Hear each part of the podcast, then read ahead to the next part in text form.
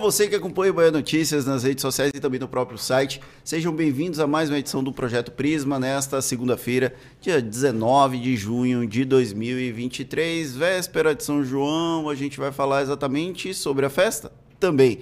Aqui ao meu lado, mais uma vez, o repórter Bruno Leite, que dá um indicativo que a gente vai para a área de cultura, né, Bruno? Exatamente, Fernando. Toda vez que tem cultura aqui, eu tô pelo meio, né?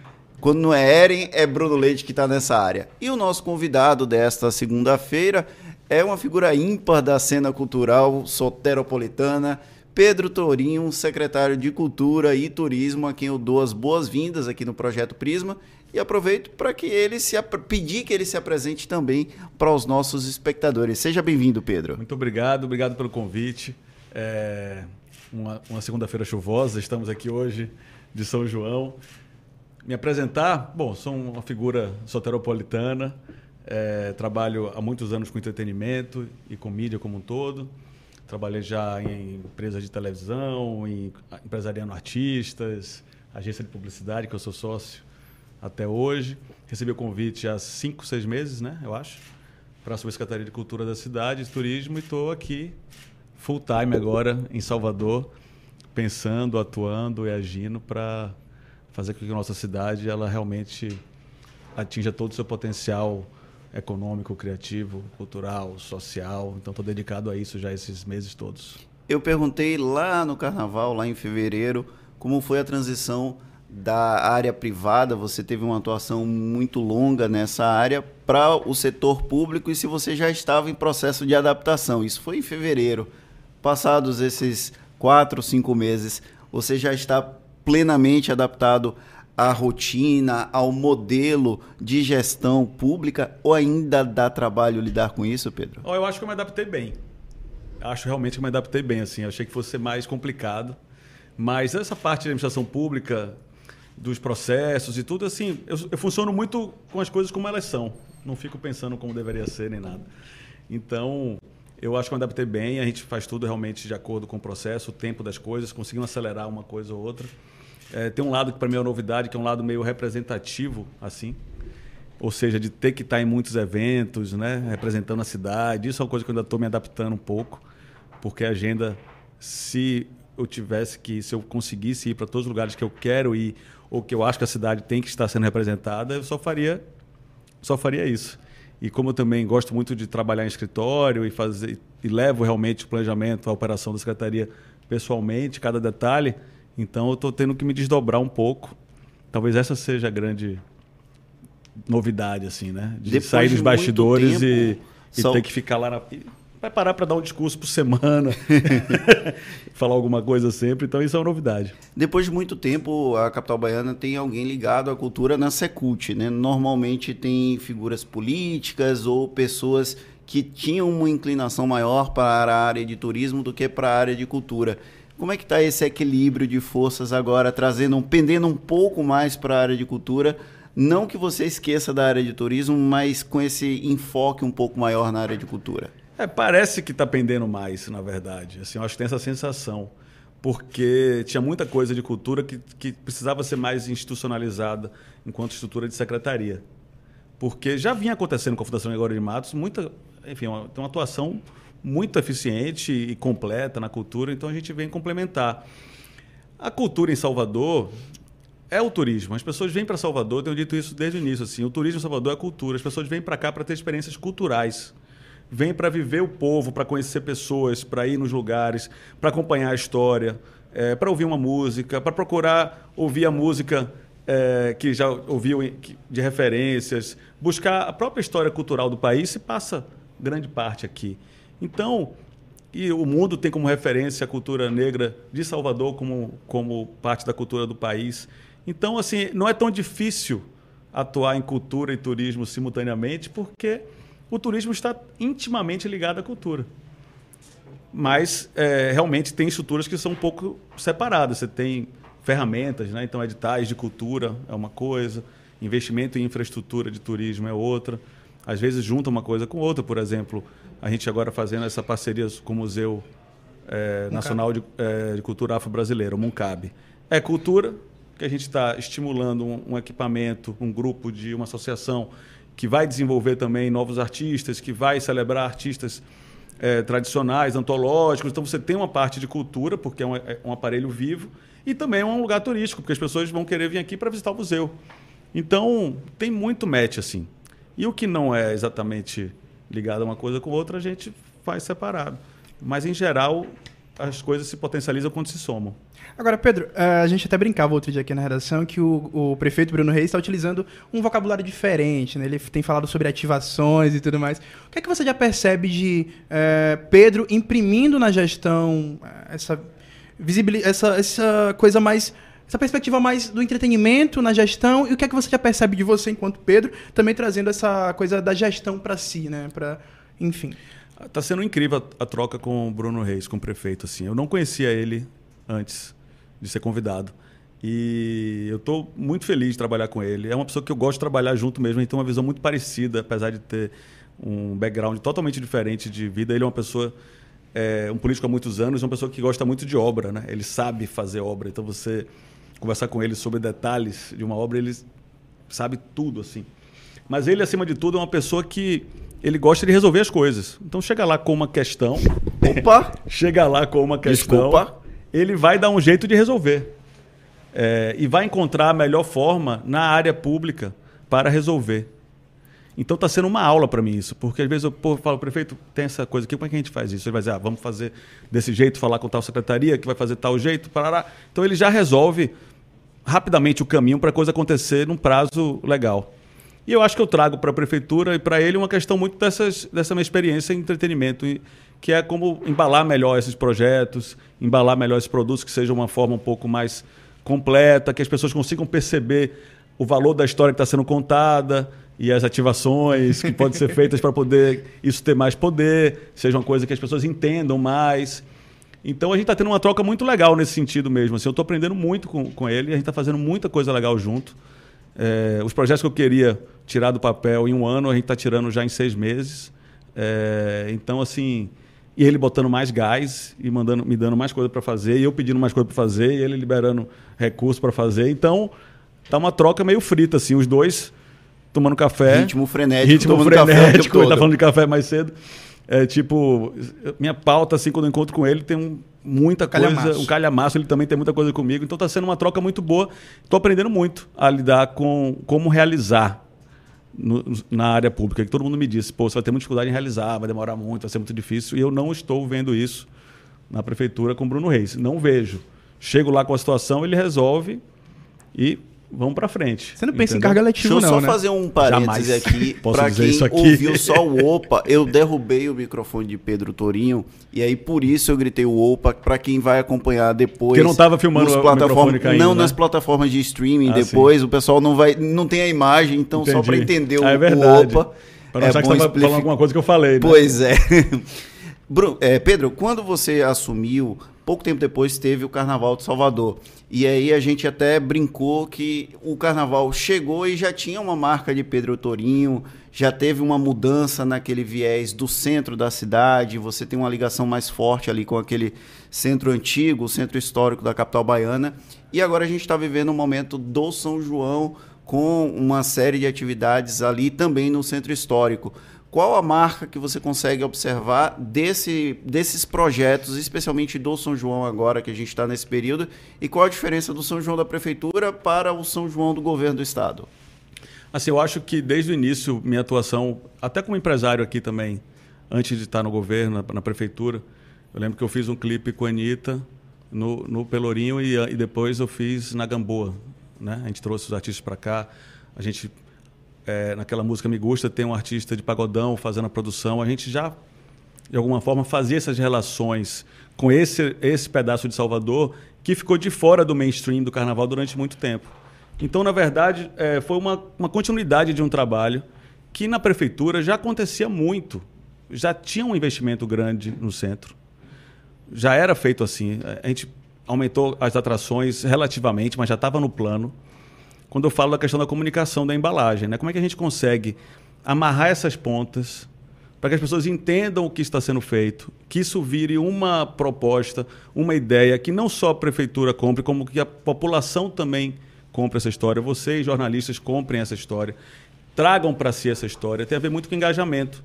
Então a gente fez com que o, o centro, a gente conseguiu desenhar uma história, que foi o Colin no centro, toda uma narrativa de quem participou, de filmes, de comunicação, para que todo mundo quisesse colar no centro e trouxesse para si a missão de colar no centro. Então eu lembro que foi muito tranquilo com a imprensa. A imprensa comprou a ideia comprou fácil. a ideia fácil. Teve até um jornalista que eu não vou lembrar quem foi que na última coletiva de imprensa é, falando do centro e aí o prefeito falou, olha, o problema do centro está resolvido, a gente já achamos o modelo. E aí o jornalista me procurou e falou assim, secretário, agora você me trouxe um problema, que tem 10 anos que eu reclamo Perdeu a pauta. que não tem mais carnaval no centro, a gente perdeu essa pauta, porque é uma pauta que acontecia há muitos anos, dizer que não tem carnaval no centro. Aí eu falei, ah, então arrume outra pauta, mas vai para outro lado.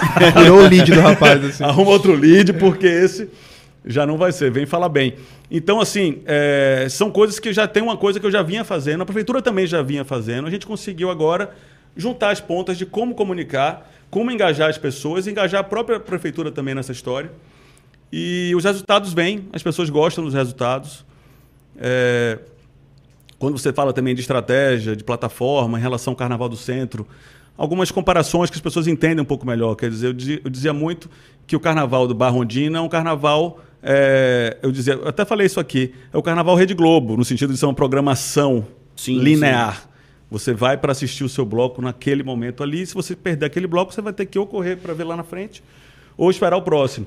E o Carnaval do Centro tem a ver mais com a perspectiva é, que eu chamei de Netflix, de streaming, que é sob demanda, que você vai lá e consome o que você quer, na hora que você quer. Você vai para um palco, vai para outro, o palco vai estar tá lotado? Não, mas não é para estar tá lotado. Vai estar tá lá quem quer ver aquela Síncrono artista. É síncrono, né? Também uma experiência também com jornalista no carnaval. Um, eu lembro que estava na sede do Ilê e aí uma jovem perguntou: por que, que você está achando do centro tá vazio o carnaval do centro? Eu falei: vazio em relação a quê? Porque o carnaval do centro não é um carnaval de multidão. É um carnaval bem família. É um carnaval família, é uma outra coisa que é uma outra experiência de é uma carnaval diferente, né? que a gente tem que é, valorizar. Porque muitas famílias que não vão mais, que já não iam mais para o carnaval Barrondina, porque por ser um carnaval mainstream, digamos assim, hoje podem ir. Pessoas também que não se sentem confortáveis no carnaval Barrondina porque não tem acesso a camarote, não tem acesso a bloco, uma coisa ou outra, que se sente acolhido no centro, que é o lugar que acolhe a diversidade historicamente. Então tem muito a ver com isso. O carnaval do o São João, ele vai nessa linha também de ser um São João da família não são grandes shows. Né? É, é, é, a experiência de São João. Ontem eu fui na Praça do Santo Antônio do Carmo, no Coreto, um show de Targino Goldino no Coreto do Santo Antônio do Carmo. Estava cheio, mas não estava lotado. Tinha as barracas, tinha feirinha, tinha... Era uma experiência de São João do interior, interior que você nem tem mais no interior. que na verdade nem tem mais no interior, né? O interior está tomado, é, pelas, tá grandes tomado pelas grandes também. festas também. Então, é, essa experiência que está acontecendo no centro histórico é uma, é uma experiência do São João idealizado, São João Raiz. E o nosso maior investimento no São João, é, em relação à, narrativa, à história e a também investimento de, de novidade, é trazer o samba junino para o centro da discussão do São João de Salvador. Porque o samba junino é uma coisa muito forte nas comunidades. Só tem aqui, desse jeito. Só, é, um, é um patrimônio cultural da cidade e que é, sempre foi feito de uma forma marginalizada, né? É, porque sempre foi feito na comunidade, que é o, assim, foi feito onde ele existe, né?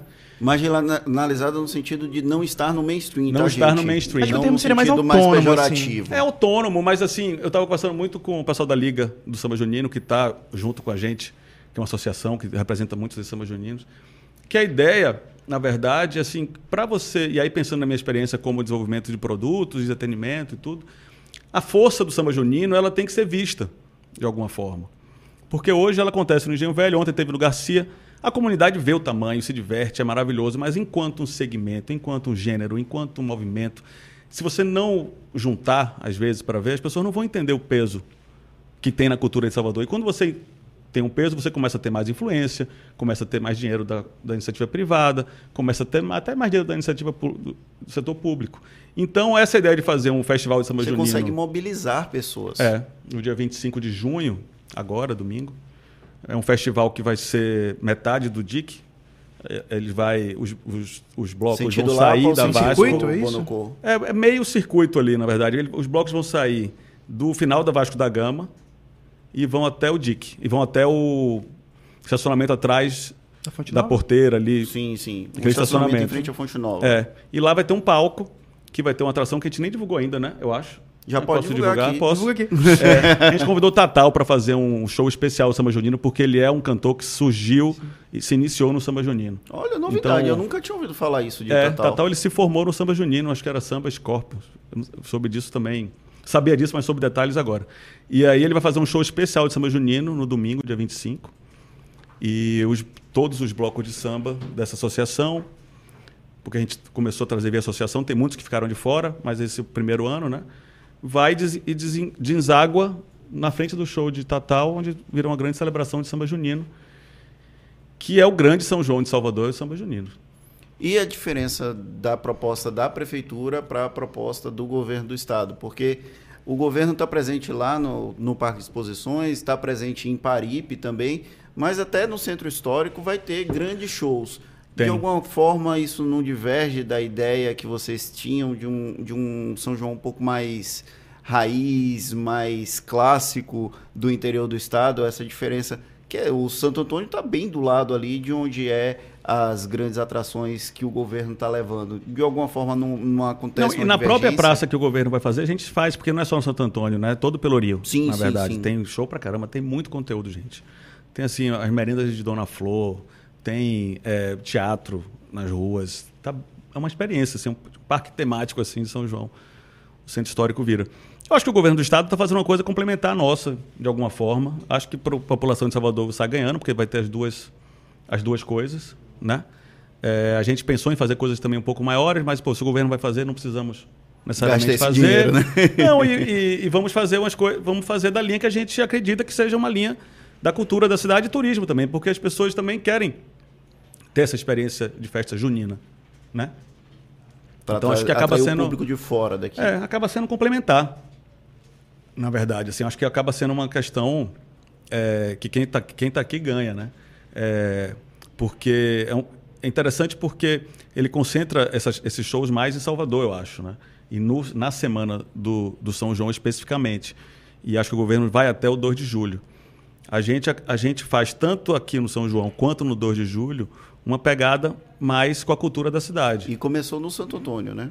Sim. No- na, na celebração do Santo Exatamente. Antônio, tá? A gente começou no dia 1 de junho com a Na trezena, de. Santo Antônio. E aí foi indo mais Santo Antônio, Santo Antônio, Santo Antônio. Até dia 13. Depois do dia 13, aí começou mais São João. é, Pelourinho, começou mais as outras praças, mas ainda tem muita coisa no Coreto de Santo Antônio. E vai até agora dia 22, eu acho. A gente tem uma novidade esse ano que é o incremento do, daquela região do centro histórico se tornar agora um distrito cultural. Sim. De que forma essas atividades juninas vão se articular, ou já estão se articulando, com esse advento do, do distrito ali? O projeto do distrito é um projeto, na verdade, é, bem maior Ainda não saquei, assim. do que Explica é, pra gente. Eu vou é- explicar porque eu- acabou que o projeto do distrito foi meio é, tomado pelas notícias, primeiro da questão da violência e agora do São João, então a gente não conseguiu ainda apresentar propriamente o que vai ser esse distrito, o que está sendo esse distrito. É, várias tentativas já aconteceram de organizar o centro histórico. E a gente, logo que eu cheguei, o secretário, o chefe da Casa Civil, Luiz Carreira, me procurou para falar assim: vamos fazer essa história do centro histórico juntos. É um projeto que ele acompanha já há muito tempo. E aí eu trouxe essa ideia de fazer um distrito. Porque um distrito, aquele mesmo processo que eu falei com vocês de engajar as pessoas, engajar a gestão, engajar os comerciantes, a gente tem que montar um distrito para entender que tem um plano ali e um plano diferente do que simplesmente uma, uma, um selo de ser um distrito. Então, esse plano do Distrito Cultural do Centro Histórico, ele vem em três etapas. A primeira etapa é essa etapa de gestão, que acabou que foi a primeira que a gente comunicou. Que é, a prefeitura tem que ter suas ações lá, nota 10. Tudo tem que funcionar. Todos os serviços Todos os do serviços município. Do município. Tem que funcionar. É, a parte de limpeza, a parte de manutenção, iluminação, a segurança patrimonial, que é a parte que nos cabe Social. é, social, tudo isso tem que funcionar. Então, isso é uma primeira coisa. Puxar para a gente a nossa responsabilidade. Porque durante muitos anos também, o, o centro histórico virou uma batata quente.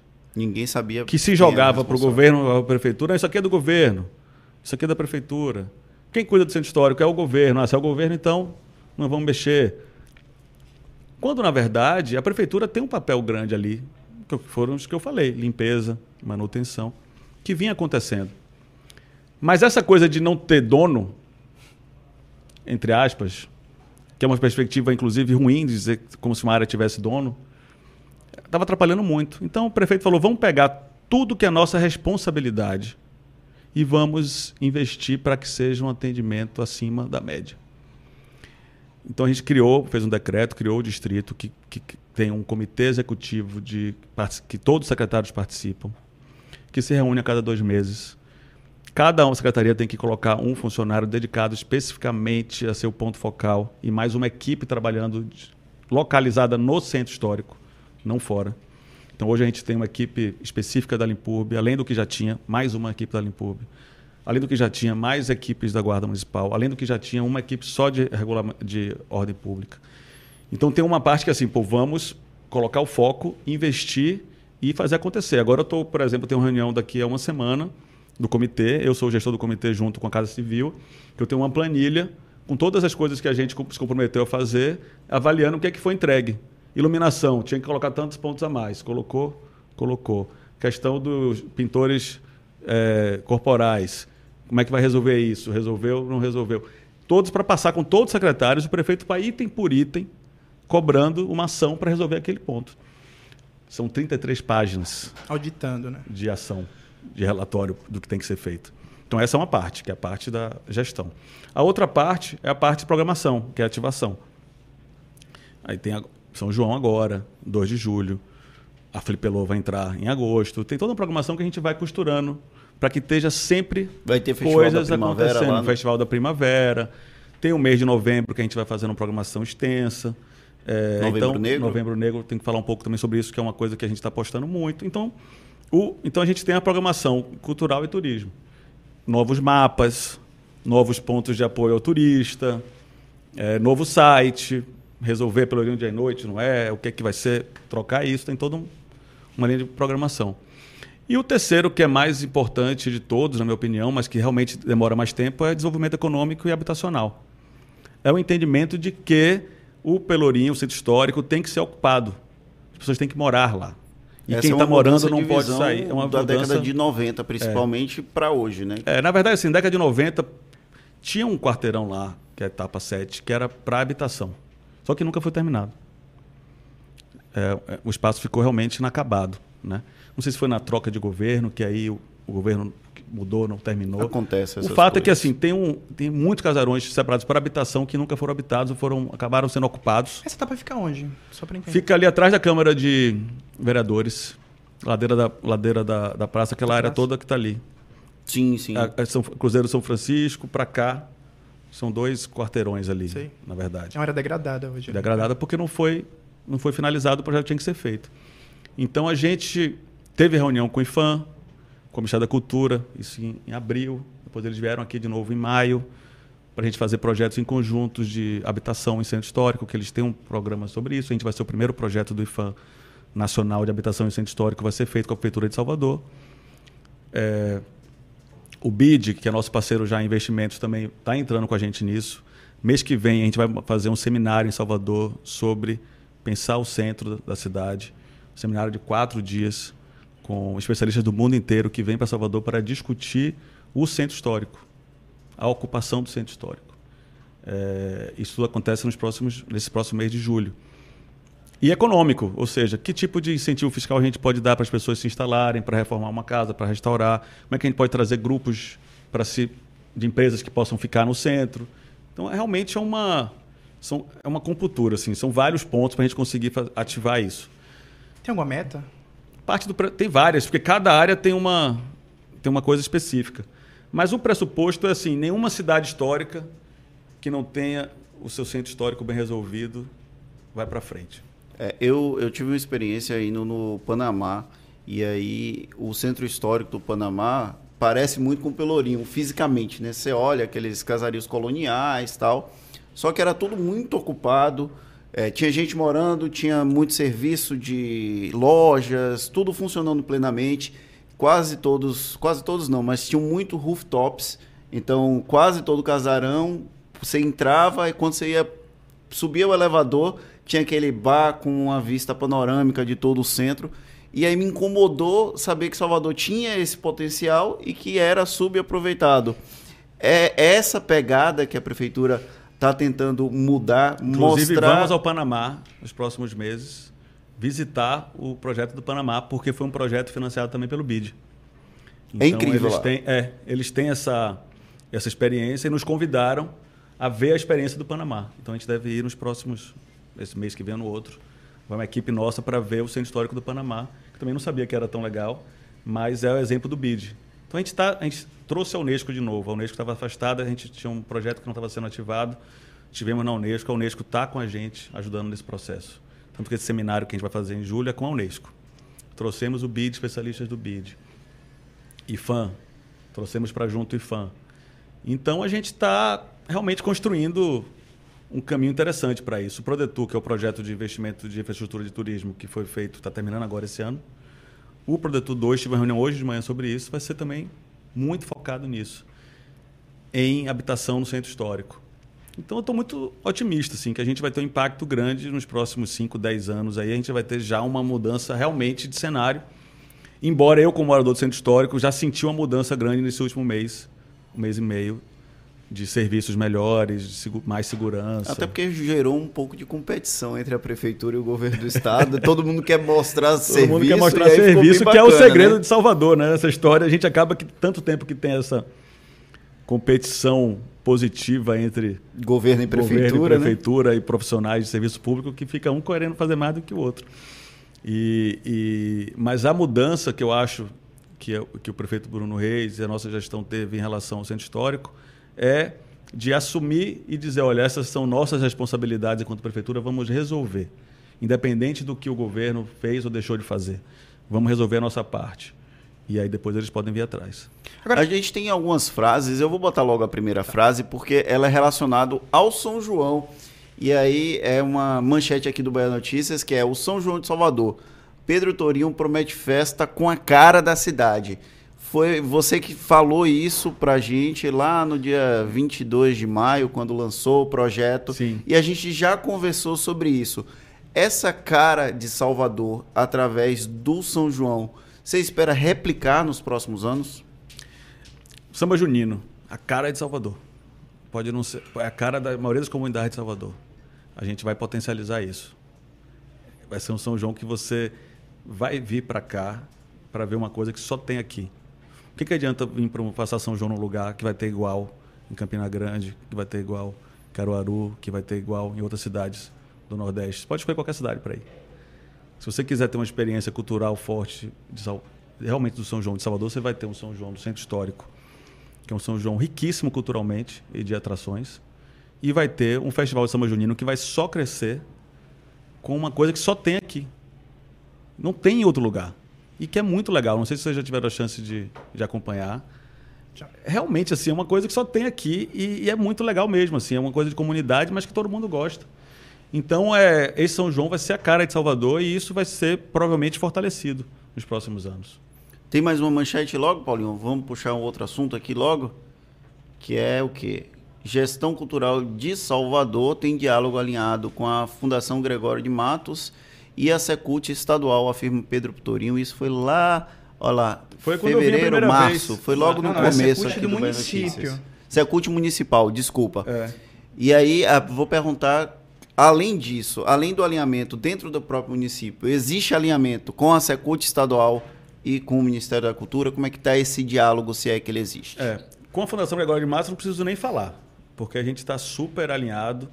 Poderia, né? É um caso que poderia até ter algum tipo de ciúme, porque uma área de cultura que chega numa estrutura que já era tocava toda a parte da cultura e eu e Guerreiro a gente troca muito, a gente é realmente parceiro nisso.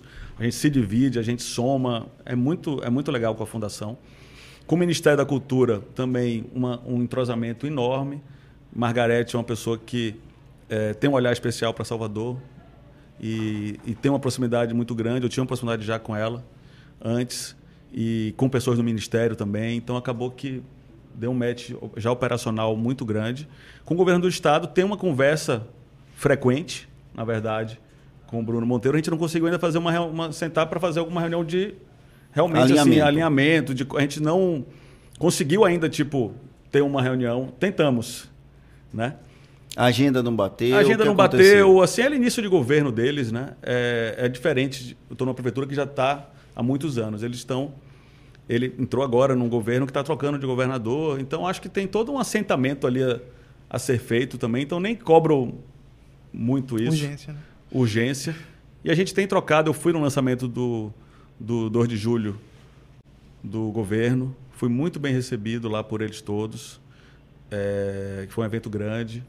O Fui bicentenário, repre- da bicentenário, fui representando a prefeitura e fui muito bem recebido. Tenho sido bem recebido pelas secretárias com quem eu falo. Secretário de Segurança Pública é um que eu tenho falado mais por conta do centro histórico. É, tem tido trocas também com a Guarda Municipal. É, então está sendo assim, não vou dizer, tem diálogo, a gente tem uma proximidade. Não conseguimos ainda maximizar isso, na verdade, de sentar para ter uma reunião, mas, por exemplo, ontem ele ligou tentando marcar para. Estamos tentando, na verdade. Vai Há o esforço, Há né? o esforço e há o contato. Há o presidente do IPAC, uma pessoa que eu tenho falado também com frequência, a Luciana. Então, não é- a conversa existe. Né? Vou, vou aproveitar e vou, vou puxar logo a última manchete. E aí depois a gente segue no nosso papo, que é sobre após a realização de estudo, o IFAM veta roda gigante no comércio e o aquário no Forte São Marcelo. A gente tem as justificativas do IFAM para essa negativa, Pedro? Na verdade, já estava vetado, não é uma coisa recente Sim. isso não. Mas veio ao público É, veio ao agora. público agora, né? Cara, da roda gigante, a justificativa é que atrapalha. Tem várias, né? Eu, não- eu posso até pedir licença para não.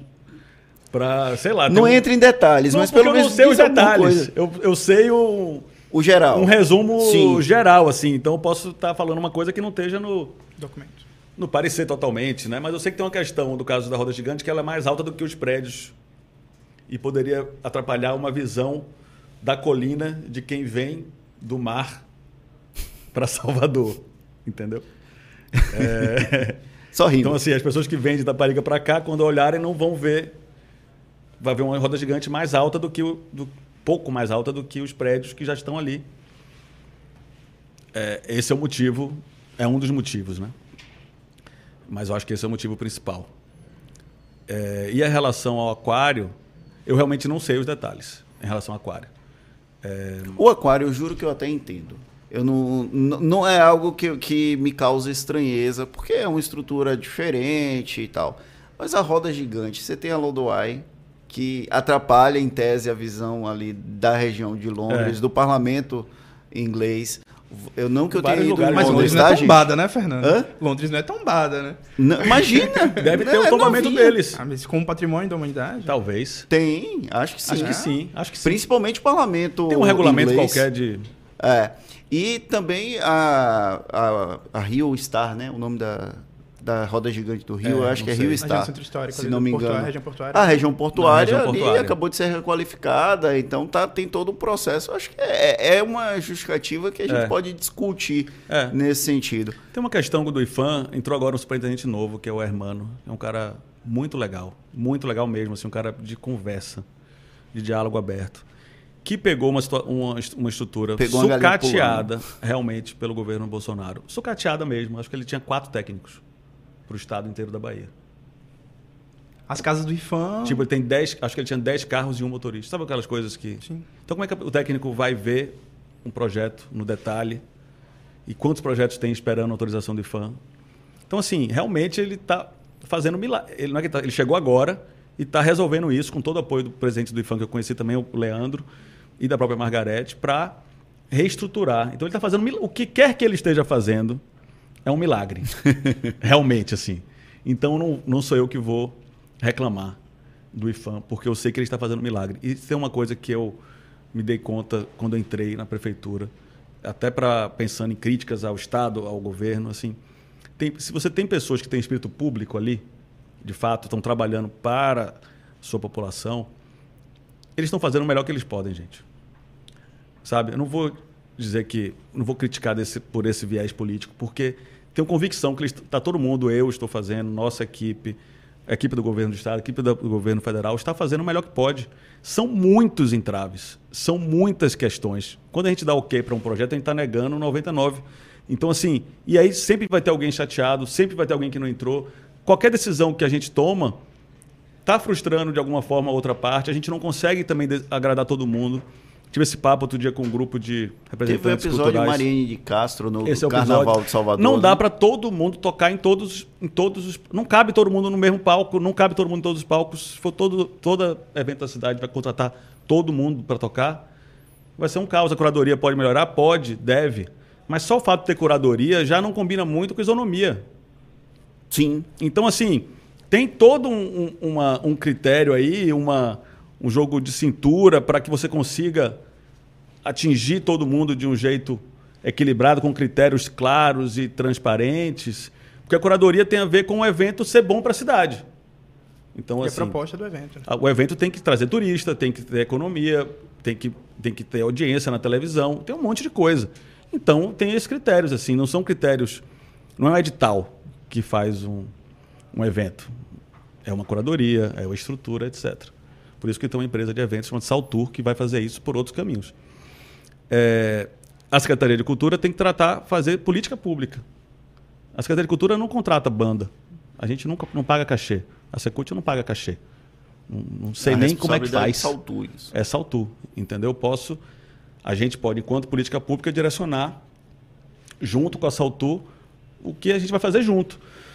Mas é da Saltu esse trabalho e que faz um trabalho excelente. Assim, o que eles fazem no carnaval é um verdadeiro milagre também. Porque assim, a, a operação da prefeitura no carnaval é uma coisa gigantesca. A logística do carnaval a logística Salvador do é carnaval não existe. Não. Cara, eu já fiz evento grande, eu já produzi Lola Palusa aqui no Brasil, produzi um monte de coisa. Não tem nada igual aquilo. Não tem nada igual aquilo. Então, assim, é para bater palma para essas pessoas realmente, entendeu? Mas tudo vai ter um, um porém tudo vai ter alguma coisa. Então, lidar com isso faz parte também do nosso dia a dia, sabe?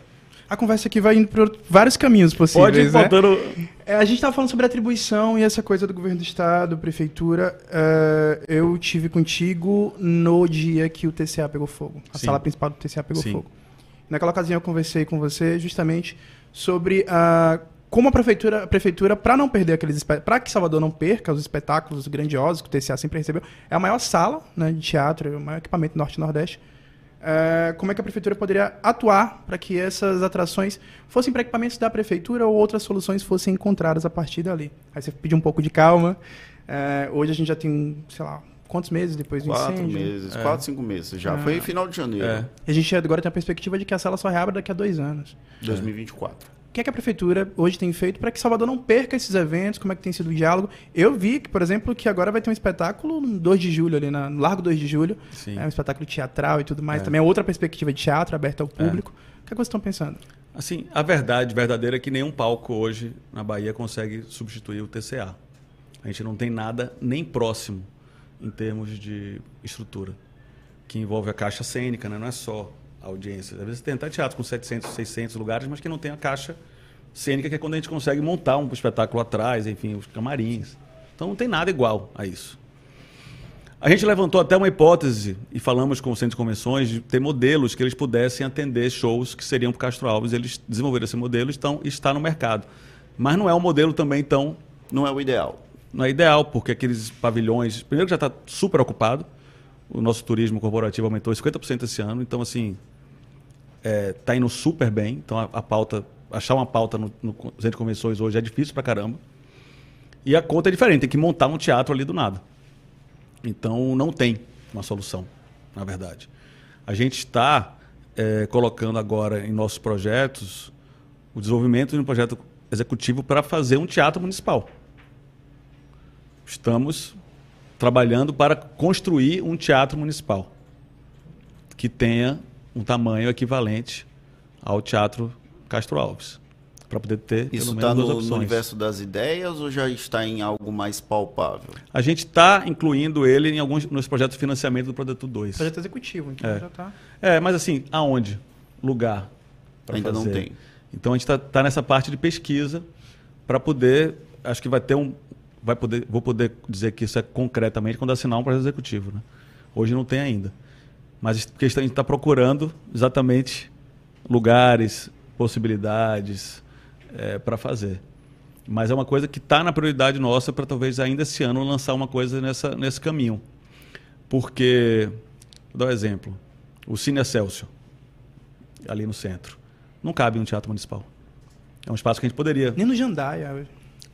Não cabe, entendeu? A gente poderia até pegar, tá lá com a prefeitura, a gente já está fazendo um centro de convenções, falei com o prefeito, prefeito, vamos ver fazer o centro de convenções e fazer um teatro. Que agora já resolve, já está aqui, a gente já faz essa obra rápido. E aí eu falei isso sem ter pesquisado direito, fui pesquisar e eu vi que não cabia um teatro ali. Então não é, não é totalmente simples. Não é uma coisa simples de ser Não resolvido. é uma coisa simples, é um investimento alto para a prefeitura. É, não quer dizer que não possa ser feito. Mas demora mesmo, assim, para fazer. Seria público para ambos os espaços aqui em Salvador? TCA, Teatro Municipal? Acho que sim. Porque, na verdade, assim, o teatro, o teatro Castro Alves acabou, por uma questão de mercado, virou um teatro de muitos shows musicais. Né? Então, a própria classe teatral já reclamava um pouco de não ter espaço, propriamente até mesmo no TCA. Porque ela concorre com o show de, sei lá, de Marisa Monte, de é, desses artistas que querem vir tocar num teatro, poder cobrar ingresso mais caro. Então, outro teatro ia ajudar a ter espaço para desenvolver o mercado. Nem sempre o espaço, nem sempre tem mercado. Mas se você não investir para desenvolver o mercado, vou dar outro exemplo aqui que é a parte de cinema. A gente está assinando agora um projeto executivo para desenvolver uma área de estúdios, um complexo de estúdios em Salvador. Porque Salvador não tem estúdio para gravar uma série, um filme, o que quer que seja. É, vai demorar alguns anos para fazer isso. Mas é o tempo que o mercado está se formando, porque também não tinha muitas ações nesse sentido. Agora tem financiamento, tem formação que a gente está fazendo, está trazendo negócios. Daqui a do, um projeto de um filme demora dois, três anos para ir para o ar. Então a gente acha que daqui a dois, três anos vai, vai, ter, um, vai ter espaço para ter um complexo grande de cinema. Só que tem que começar a fazer agora. Se eu esperar o mercado ter tamanho para fazer, não vai Quando acontecer. chegar lá, não vai ter Não vai estar espaço. pronto. Já tem uma modelagem para isso? Porque a Rio Filmes é PPP, se não me engano, né? Cara, depende. Assim, a Rio, a Rio Filmes é a empresa, a empresa de filmes do Rio, né? Eles não têm estúdios. Eles têm a cidade do Rio de Janeiro já tem muitos estúdios. sim. O modelo mais próximo disso é o de Paulínia. Sim, é o modelo Paulo, mais né? próximo, que eles montaram realmente uma estrutura de estúdios e levaram muitos filmes para lá. lembro. Isso há uns, uns 20 anos Montaram atrás. um teatro enorme. Enorme, era uma coisa. Festival de cinema. É. Acompanhei. Eu vou, vou entrar numa questão que é a visibilidade de Salvador. A capital baiana sempre foi um dos principais destinos do Brasil, mas ela não estava tão presente no mainstream da mídia local, da mídia que eu digo brasileira. E aí a gente teve o episódio da novela da Globo, João Mano Carneiro, que teve gravou aqui. Nós temos os atores daqui que sempre trazem uma perspectiva mais local, tem o Cidade Baixa, tem o Opaió, que teve essa perspectiva, mas teve uma série da Netflix com o Bruno Gagliasso, que foi gravada aqui.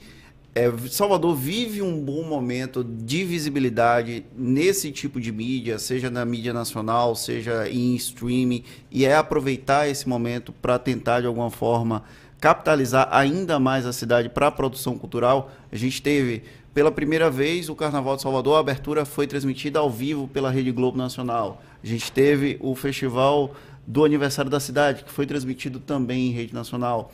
Então, há um, um- é um novo momento para a capital baiana nesse sentido. Essas plataformas de streams, elas sempre disseram, eu, eu acompanhei muito a chegada da Netflix no Brasil porque eu era agência deles de relacionamento. Então eu fiz muitas reuniões com os executivos, até com o próprio Ted Sarandos, com a galera assim do início da internacionalização da Netflix, né? Tô falando de seis, sete anos atrás. Eles diziam muito o seguinte: a gente precisa de boas histórias locais com apelo global. Histórias locais com apelo global. A gente ouvia muito isso. Salvador tem muitas histórias locais com apelo global, em todos os sentidos assim. É, é uma ótima locação, Salvador. Você consegue aqui resolver muitas coisas de uma, numa mesma cidade. Você tem uma, uma personalidade, uma identidade, uma carga cultural que só aqui realmente tem. Mas não tem um estúdio. Então limita muito a atuação de quem quer investir aqui. A novela João Manuel tinha um. Eles montaram um Santo Antônio do Carmo No cenográfico Projac. no Projac. Que eu fui lá e era perfeito. Talvez se tivesse um estúdio aqui, em vez de gravar só 20 dias aqui, eles gravassem 40, que poderia ter uma- um núcleo atuando aqui e outro núcleo lá. Então a própria série Santo foi totalmente feita em locação aqui. Toda a parte de estúdio foi gravada em Madrid. Então tem essa. É um bom lugar, é uma locação, tem história, tem tudo isso. Tem mão de obra. Tem mão de obra, que precisa ainda ser mais é, formada, ainda com mais, com mais força. Mas não tem algumas estruturas básicas que precisaria ter. Então a gente abriu agora o Salvador Film Commission, que na prática é um escritório da prefeitura para ajudar quem quer filmar aqui a filmar aqui. Pega na mão do produtor e fala: essa licença a gente pega aqui, essa pessoa aqui, as locações são essas, é, funcionários querem contratar a equipe daqui, essa é lista de pessoas para você contratar, as leis de incentivo são essas, realmente para ajudar a trazer essas produções para cá. E começar a falar de infraestrutura, que é ter estúdio, etc. E promoção, trazer festivais para cá, ter essa troca de conteúdo entre festivais, é, divulgar internacionalmente, Salvador como um lugar para as pessoas gravarem aqui. Então venha gravar aqui, e a gente te ajuda a fazer isso. Então tem todo um, um processo. Tem uma grande oportunidade para Salvador, que aí entra bem na questão do Salvador Capital Afro, que é que o conteúdo diaspórico, que é o conteúdo feito por pessoas pretas globalmente, por conta das plataformas de streams, ele se internacionalizou e ele vai além de qualquer fronteira física e de língua. Ou seja, uma série da Netflix, The Get Down, no Brooklyn, ele é consumido pelas pessoas de Salvador como ele se identifica muito mais com essa série feita nos Estados Unidos do que talvez com a novela das sete, não a atual, que parece que é boa, mas. É, é maravilhoso esse comentário. mas, é, mas não com uma novela, entendeu? A própria novela Segundo Sol. Então, assim, é, tem uma rede de consumo de conteúdo diaspórico no mundo que passa de qualquer fronteira. Tem artistas baianos que tocam no Brooklyn, mas não tocam na Pituba. Tem artistas, músicas baianas que tocam em Paris, mas que não tocam nas rádios daqui. E, tudo, e aí, não é tudo bem, mas assim, já que existe essa rede de consumo diaspórico, é, de conteúdo de pessoas pretas, a Nigéria é o terceiro maior mercado de cinema do mundo, terceiro ou quarto. Por que não preparar a cidade para que ela possa, que as pessoas pretas possam se beneficiar desse mercado de consumo e produzir para esse mercado de consumo. É Nollywood, né? Hein? Nollywood. Nollywood é a Nigéria. Então, por exemplo, a gente vai anunciar em breve aí tem um grupo de televisão, é, televisão internacional de cultura negra que está se mudando para Salvador. Vai fazer o estúdio aqui. A gente vai anunciar nessa próxima semana, provavelmente isso. Eu vou avisar para vocês com calma, não posso furar tanta, eu não posso furar tanta pauta aqui nessa, nessa, Mas... nessa história. Mas assim, por quê? Porque essas pessoas estão vendo que Salvador é a capital do Atlântico Negro. Aqui é a capital que a gente pode produzir, falar com vários países, aqui como o Caribe. A gente consegue falar, o conteúdo aqui conversa com muitas pessoas do mundo inteiro, independente das fronteiras. Então, em termos de entretenimento, Salvador tem essa, essa característica que só aqui. Não tem outro lugar no mundo. Ao mesmo Salvador tempo... nos séculos XV, XVI, até século, século XVI, XVII, até século XVIII, quando a cidade era a capital do Brasil, né? Não capital do Brasil, país, mas os, os nossos espectadores vão entender. Nós éramos o grande centro cultural do mundo. Ah, o intercâmbio da cultura passava por aqui e Salvador perdeu esse posto de grande entreposto cultural. Primeiro para o Rio de Janeiro e hoje para Nova York talvez fosse o que a gente consegue comparar com o que foi Salvador que foi. É. lá naquele passado. Existe um esforço para que Salvador se reposicione para o que a importância que ela já teve no cenário mundial através desse tipo de perspectiva, desse tipo de iniciativa, Pedro? A única forma de Salvador tomar esse lugar é através da cultura negra. Não tem outro caminho de relevância. E nem para a cidade, que é uma cidade que tem 80% da população preta. Então, assim, a gente tem que criar, enquanto serviço público, criar ferramentas para que as pessoas possam brilhar e prosperar. A gente tem que tirar, primeiro tirar todos os entraves, que são muitos, em vários segmentos, e também criar novos caminhos para que a economia é, de Salvador consiga ir para esse lugar, a economia criativa, a economia de produtos, de empreendedorismo. Então, nessa, nessa linha, o projeto Salvador Capital Afro, que era um projeto pontual, é, quer dizer, era extenso, né? Mas ele tinha uma perspectiva do Prodetur, de ser uma, uma coisa focada em turismo. Já agora, esse ano, ele já é um projeto que abrange, vira um plano estratégico para a cidade. Quer dizer, como é que. Não é mais um projeto, é um programa inteiro de entendimento que Salvador é uma capital afro como é que a gente consegue fazer com que as pessoas pretas de Salvador tenham prosperidade e consigam conectar com o mundo inteiro.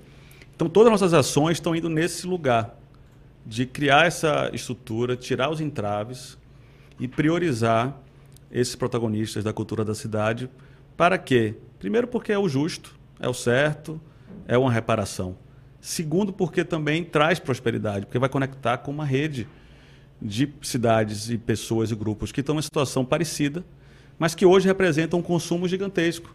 Não é à toa que o Afropunk está aqui, que é um evento internacional, veio para cá. Por que, que não foi para São Paulo? Porque só fazia sentido ele estar tá aqui.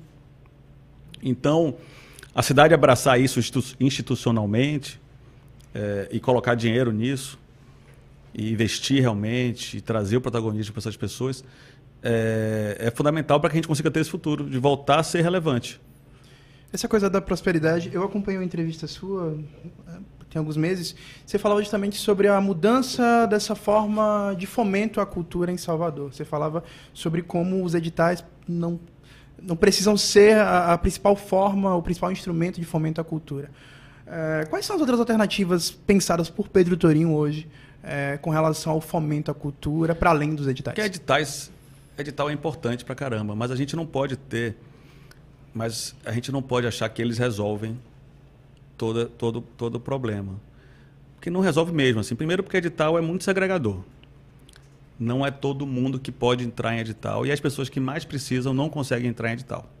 Porque não é um processo simples. Não né? é simples, documentação, tem que ter, é, enfim, preencher, ter acesso à informação, está completamente financeiramente regularizado no sentido não de dever alguma coisa também, mas de ter os documentos. CNPJ.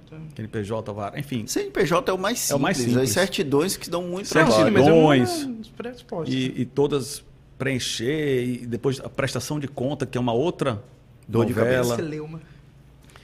Então, assim, e o governo é, federal, que eu acho que é um, para mim é, um, é um, uma grande crítica que eu faço à gestão do PT da cultura, é essa questão de focar muito em edital. E pouco no que vem o entorno do edital. E Margarete já está corrigindo isso, na verdade. Assim, ela já tem uma visão de economia criativa que vai além, de economia da cultura, que vai além dos editais em si. Mas a gestão dos últimos anos de cultura, apesar de ser a gestão preferida do pessoal da cultura, ela, ela, ela foca muito no, no edital. Então vou liberar aqui a Paulo Gustavo, resolvi a vida com o Paulo Gustavo. Na prática, não. O Paulo Gustavo é bom pra caramba e resolve a vida de, de muita gente, bota um dinheiro na economia maravilhoso. Mas e o que, é que tem além da, que, que tem além disso? Então a gente está fazendo uma linha que assim todo pro projeto nosso que tem edital tem que ter o entorno do edital. O que é o entorno do edital? Fomenta, é, é, formação. Como é que a gente consegue formar os profissionais dessa cadeia econômica da cultura? É, então, o cinema é um bom exemplo, que foi o nosso primeiro que a gente fez redondo. Né? Então, tem, vai ter o Masterclass agora em agosto, vai ter formação de roteirista, formação de equipe técnica, tudo. Porque não adianta você ter um edital se você não tem quem vai executar. Então, a gente ajuda a formar quem vai executar. Aí tem os editais que têm essa ligação de fomento. Infraestrutura. O edital não resolve estúdio. Até pode resolver pontualmente um ou outro, mas não essa visão macro de infraestrutura não resolve com o edital. Então vamos fazer esse planejamento de infraestrutura para desenvolver a economia da cultura audiovisual. É, negócios. O edital não resolve como é que esse filme vai circular pelo mundo, como é que as pessoas vão ter, assistir, como é que vai negociar, como é que a pessoa vai ganhar dinheiro com esse, edital, com esse filme que ele produziu, como é que vai virar uma propriedade intelectual que vai render. Não, tem que ter ações de negócio, fazer festivais, é, financiar que as pessoas possam ir para outros festivais, é, trazer negócios para cá, ter estímulo fiscal, estímulo financeiro, etc. É, então, é um, é um entorno que garante que aquele edital ele vai servir para colocar lenha na fogueira. Tem que ter a fogueira montada para esse fogo pegar, independente do que está acontecendo, entendeu? Senão você vai ficar sempre esperando as ondas de editais e os valores dentro dos valores dos editais e fica uma coisa muito amarrada nesse sentido. Então, quando a gente pensa em política pública econômica para a cultura, a gente tem que pensar nesse ecossistema de valor que vai em volta daquele fomento que é importantíssimo. A Paulo Gustavo é um marco na cultura, é um marco porque ele mostra o valor da cultura para o país, distribui de uma forma descentralizada.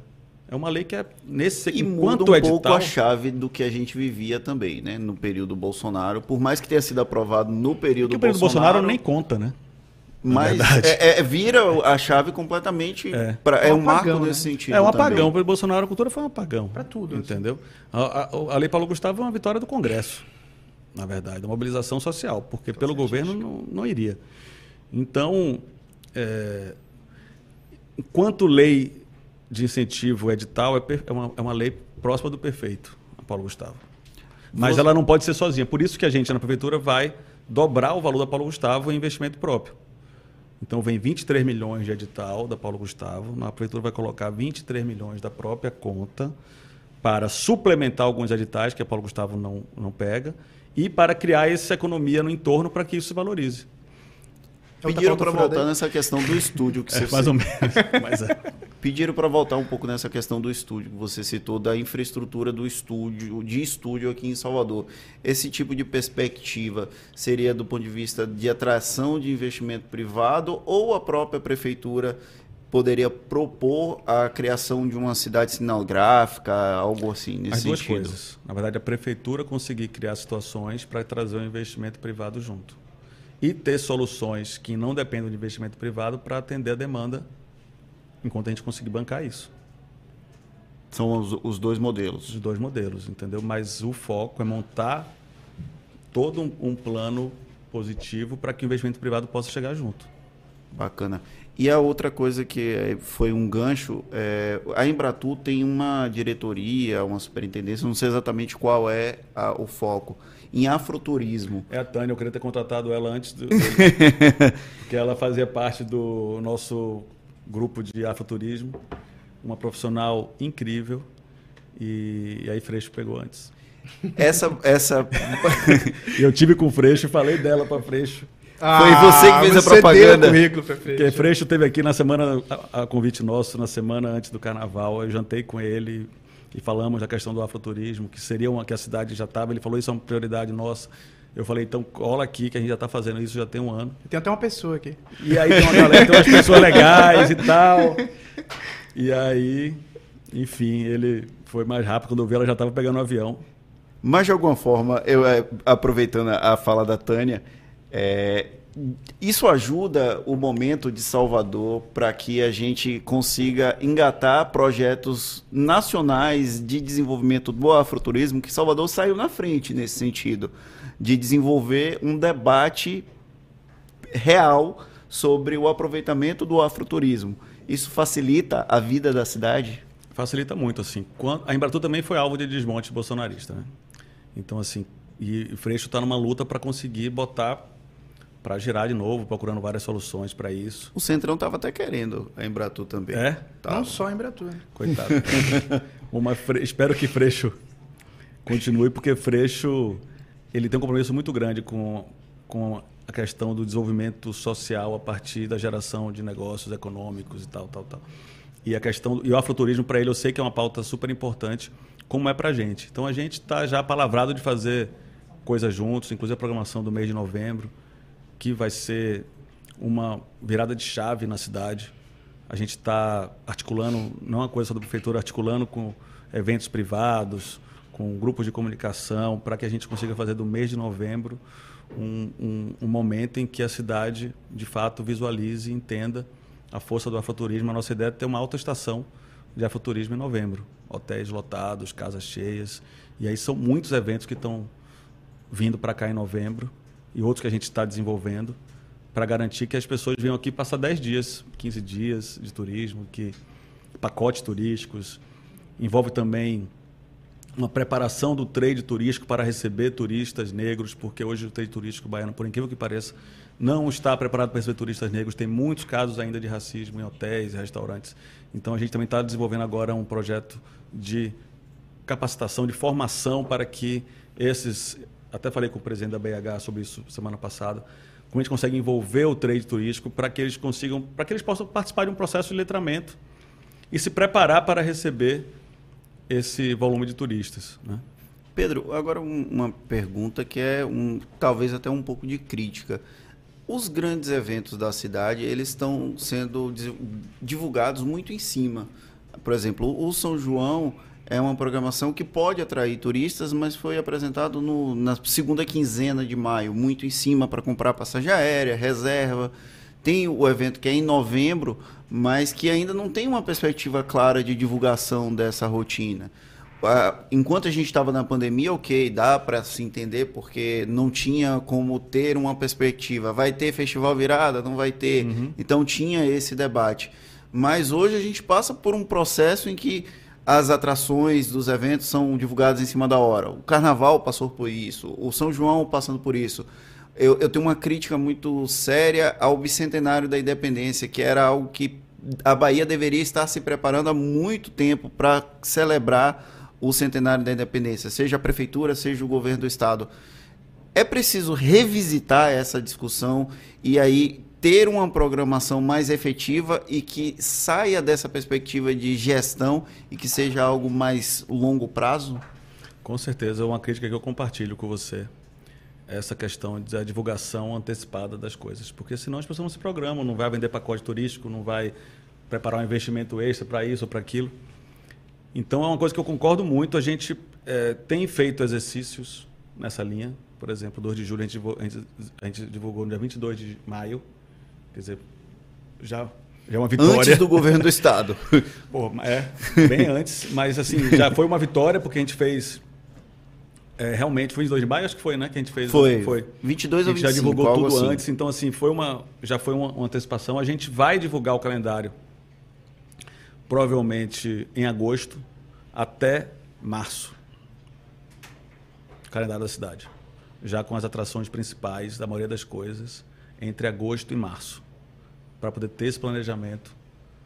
Por que, que não consegue fazer isso? Eu acho que tem algumas questões que têm a ver muito com a forma do, de gestão pública que tem os prazos de processo. Por exemplo, se eu fechar. Primeiro, a secretaria não fecha atração esse processo de como montar essa, essa tem que ouvir muita gente, né? É, você vai fazer um carnaval, você tem que falar com todo, tem um conselho que tem um processo próprio, tem tem uma história, tem as associações, tem é um processo de escuta que é muito longo e de amarrar pontas que também é muito longo. Então assim, como é que a gente se compromete de que vai inaugurar uma que vai fazer tal coisa? Na, tem muita imprevistos. Né? Tem muitos imprevistos. Então, eu acho que tem uma questão realmente de, de, de, depois da pandemia, tudo foi feito meio em cima e foi e seguiu se atropelando. Se atropelando. Agora a gente está já, na verdade, com a programação já praticamente pronta até março. O calendário que foi feito junto com a Saltur. E a gente está só esperando a data para lançar que é também quando é que vai lançar, passar. Pedro? Ajuda a gente, dá, dá uma dica pelo menos de quando é que vai lançar. No 2 de julho não dava, porque mistura todos os assuntos, entendeu? E tá tendo muita chuva. Tá Inclusive, situação... aqui, a gente, deixa eu confessar uma coisa, a gente quase surtou aqui com 2 de julho, no dia da apresentação. Porque okay. a gente colocou o Baiana System no São João. E aí, de repente, não era no São João, era no 2 de julho. E aí depois foi no São João, e aí virou no 2 é, de julho. E aí a assessoria da prefeitura ligando para a gente, a gente tentando entender o que estava acontecendo, sem entender efetivamente. Então aí eu concordo.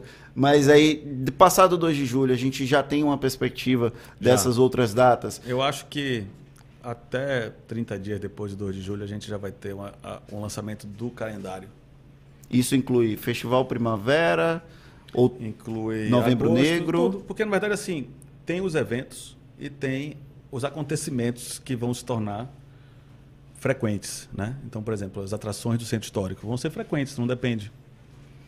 Um palco que tenha num lugar, um palco que tenha outro. São coisas que vão ser mais, são programas, né? são mais frequentes.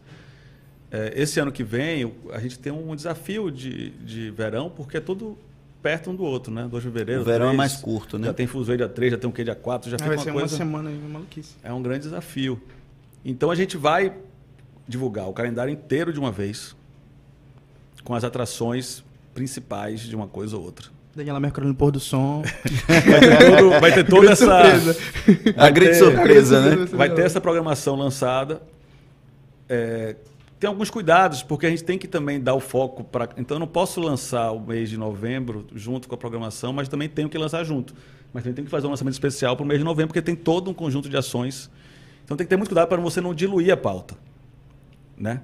É, pensando muito também em como essa informação sai. Da própria Como- comunicação da própria prefeitura comunicação, e da Os gestão. veículos, jornalistas, porque o, o noticiário de turismo, de gestão, é um noticiário que é muito imediatista. Vocês sabem disso que vocês fazem. então, assim, o Baianacista virou São João, de repente ali, mas era 2 de julho. Então, talvez o 2 de julho, o Baianacista no 2 de julho, não tenha sido nem tão.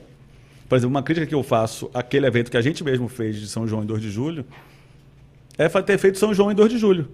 Porque muita coisa do 2 de julho não foi nem valorizada. Sim, faz sentido. E, aí e, a, e a chamada era de São João, não era de 2 de julho. Aí você vai explicar. Então, assim, e também se eu for ter data para lançar todo dia, se eu tiver uma, fazer um Sobra lançamento para cada coisa que vai fazer, A imprensa não vai. aí a imprensa não vai e eu vou fazendo só lançamento, né? Eu Não vou trabalhar, porque toda semana teria um para fazer. Então, é uma, é uma ginástica. Eu, como profissional de comunicação, sofro muito com isso, porque eu gostaria que as informações saíssem de um jeito mais redondo, assim. E, então, mas é uma crítica que eu concordo 100%, a gente vai resolver isso dentro do possível, vai lançar antes. A atração é mais difícil. Os Não pormenores. dá para lançar a grade do Réveillon em, em agosto. Não tem como. Mas talvez um ou outro já dê. A, a Semineto, na gestão dele, um dos anos lançou no começo de setembro algumas das atrações. Então já, dá, É. já deu uma perspectiva para É. quem queria vir para Salvador. É. Eu sei que já está tendo conversa nesse sentido. Com quem? Eu te falei que eu não, não pago cachê, isso é saltou, liga para Isaac. Chama ele aqui, que ele pode, se ele quiser andar com alguma coisa, ele anda, mas eu não posso. Pedro, a sua expertise enquanto empresário, enquanto uma pessoa que tem uma vivência internacional, inclusive na produção cultural, na produção de grandes artistas, e essa perspectiva hoje mais local, é, o, o- a, a questão do conteúdo local, né, que há um debate muito, muito profundo, inclusive na Milton área de Santos, comunicação. Hã? Milton Santos. Milton Santos. É, de alguma forma, isso facilitou a sua vida ou dificultou a sua vida estando na gestão da Prefeitura de Salvador? Qual é, existe alguma, alguma diferença do Pedro antes e o Pedro agora que está na gestão municipal? Eu acho que é uma. Eu vejo uma continuidade da minha atuação desde que eu comecei a trabalhar aqui em Salvador, que foi promovendo eventos e, e marketing promocional, nos anos 2000. Por tudo que eu passei e chegar até aqui, eu vejo um, um fio Uma condutor nessa história. Que a cultura de Salvador sempre teve muito presente, seja na minha formação enquanto, enquanto, enquanto pessoa, enquanto intelectual, enquanto é, pessoa que, que produz conteúdo ou nas decisões que eu tomo. Acho que a formação, a cidade tem um papel muito grande na minha formação. Na minha formação social, apesar de eu não estar aqui, eu sempre fui uma pessoa que sempre falei muito Salvador, sempre trouxe gente para conhecer a cidade, sempre fui meio Você vende bem a cidade, guia né? turístico, né? Regina Casé brincava que ela, é ela, é- ela dizia que ela é a Beatussa, eu era a Intussa. Porque a gente chegam os turistas aqui e aí ligam pra gente. O que, é que eu faço? Que evento tenho que ir? Aí tem que ir junto. Eu chamo ela de Intussa, às vezes, né? que é a antiga Saltu. Porque a gente já fazia esse papel de alguma forma. Então isso Embaixadores. já vai por- já ia muito por esse caminho. Trabalhei no carnaval diversas vezes. Quando a primeira comercialização do carnaval de Salvador, eu estava na equipe de Nizam Guanais, que fez essa comercialização, eu era o principal executivo dele na época, então, na época de João Henrique, então já estava ali no carnaval de alguma forma. Carnaval já fiz de tudo, já tive camarote, já fiz promoção de marca, já tive bloco, já fiz já fiz tudo um pouco, já roteirizei show, já dirigi transmissão ao vivo do YouTube, a primeira transmissão do YouTube ao vivo, eu que era o diretor, 2011. Foi uma loucura, foram seis dias, oito, 12 horas por dia de transmissão, uma coisa assim absurda. E eu estava lá, então para mim meio que desagou aqui, fez muito sentido assim. É, talvez tenha sido a melhor forma de eu entrar de alguma forma em política pública, tenha sido começar pela cidade, porque na cidade realmente eu estou conseguindo utilizar meu conhecimento e a minha história com muita naturalidade para fazer as coisas acontecerem. Então não é uma coisa que eu tenho que estudar para fazer assim. Eu já entrei sabendo muito bem o que eu gostaria que fosse feito. Tanto que na primeira reunião com o prefeito eu já falei as minhas prioridades, o que achava, estava tudo já meio encaminhado, assim, não teve uma coisa muito de adaptação ao assunto, assim.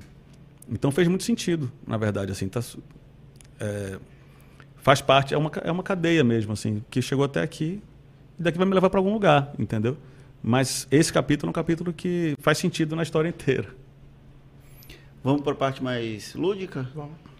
Pedro, eu não fiz a primeira pergunta que é, é, o que, que você costuma beber quando você está fora do trabalho.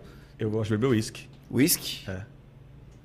Bebo pouco. É uma das primeiras pessoas a falar uísque aqui, né? As pessoas falam o quê? Normalmente é Água, vinho. cerveja, vinho. Não, cerveja e vinho é o preponderante. Eu, assim- Só a Ana Paula que falou que era água. Eu bebo pouquíssimo, na verdade. Eu não sou uma pessoa que bebe muito. Hein? É Marivaldo tá ali. Só, só a Ana Paula que falou água. Tá vendo, Marivaldo? Não sei o que ele.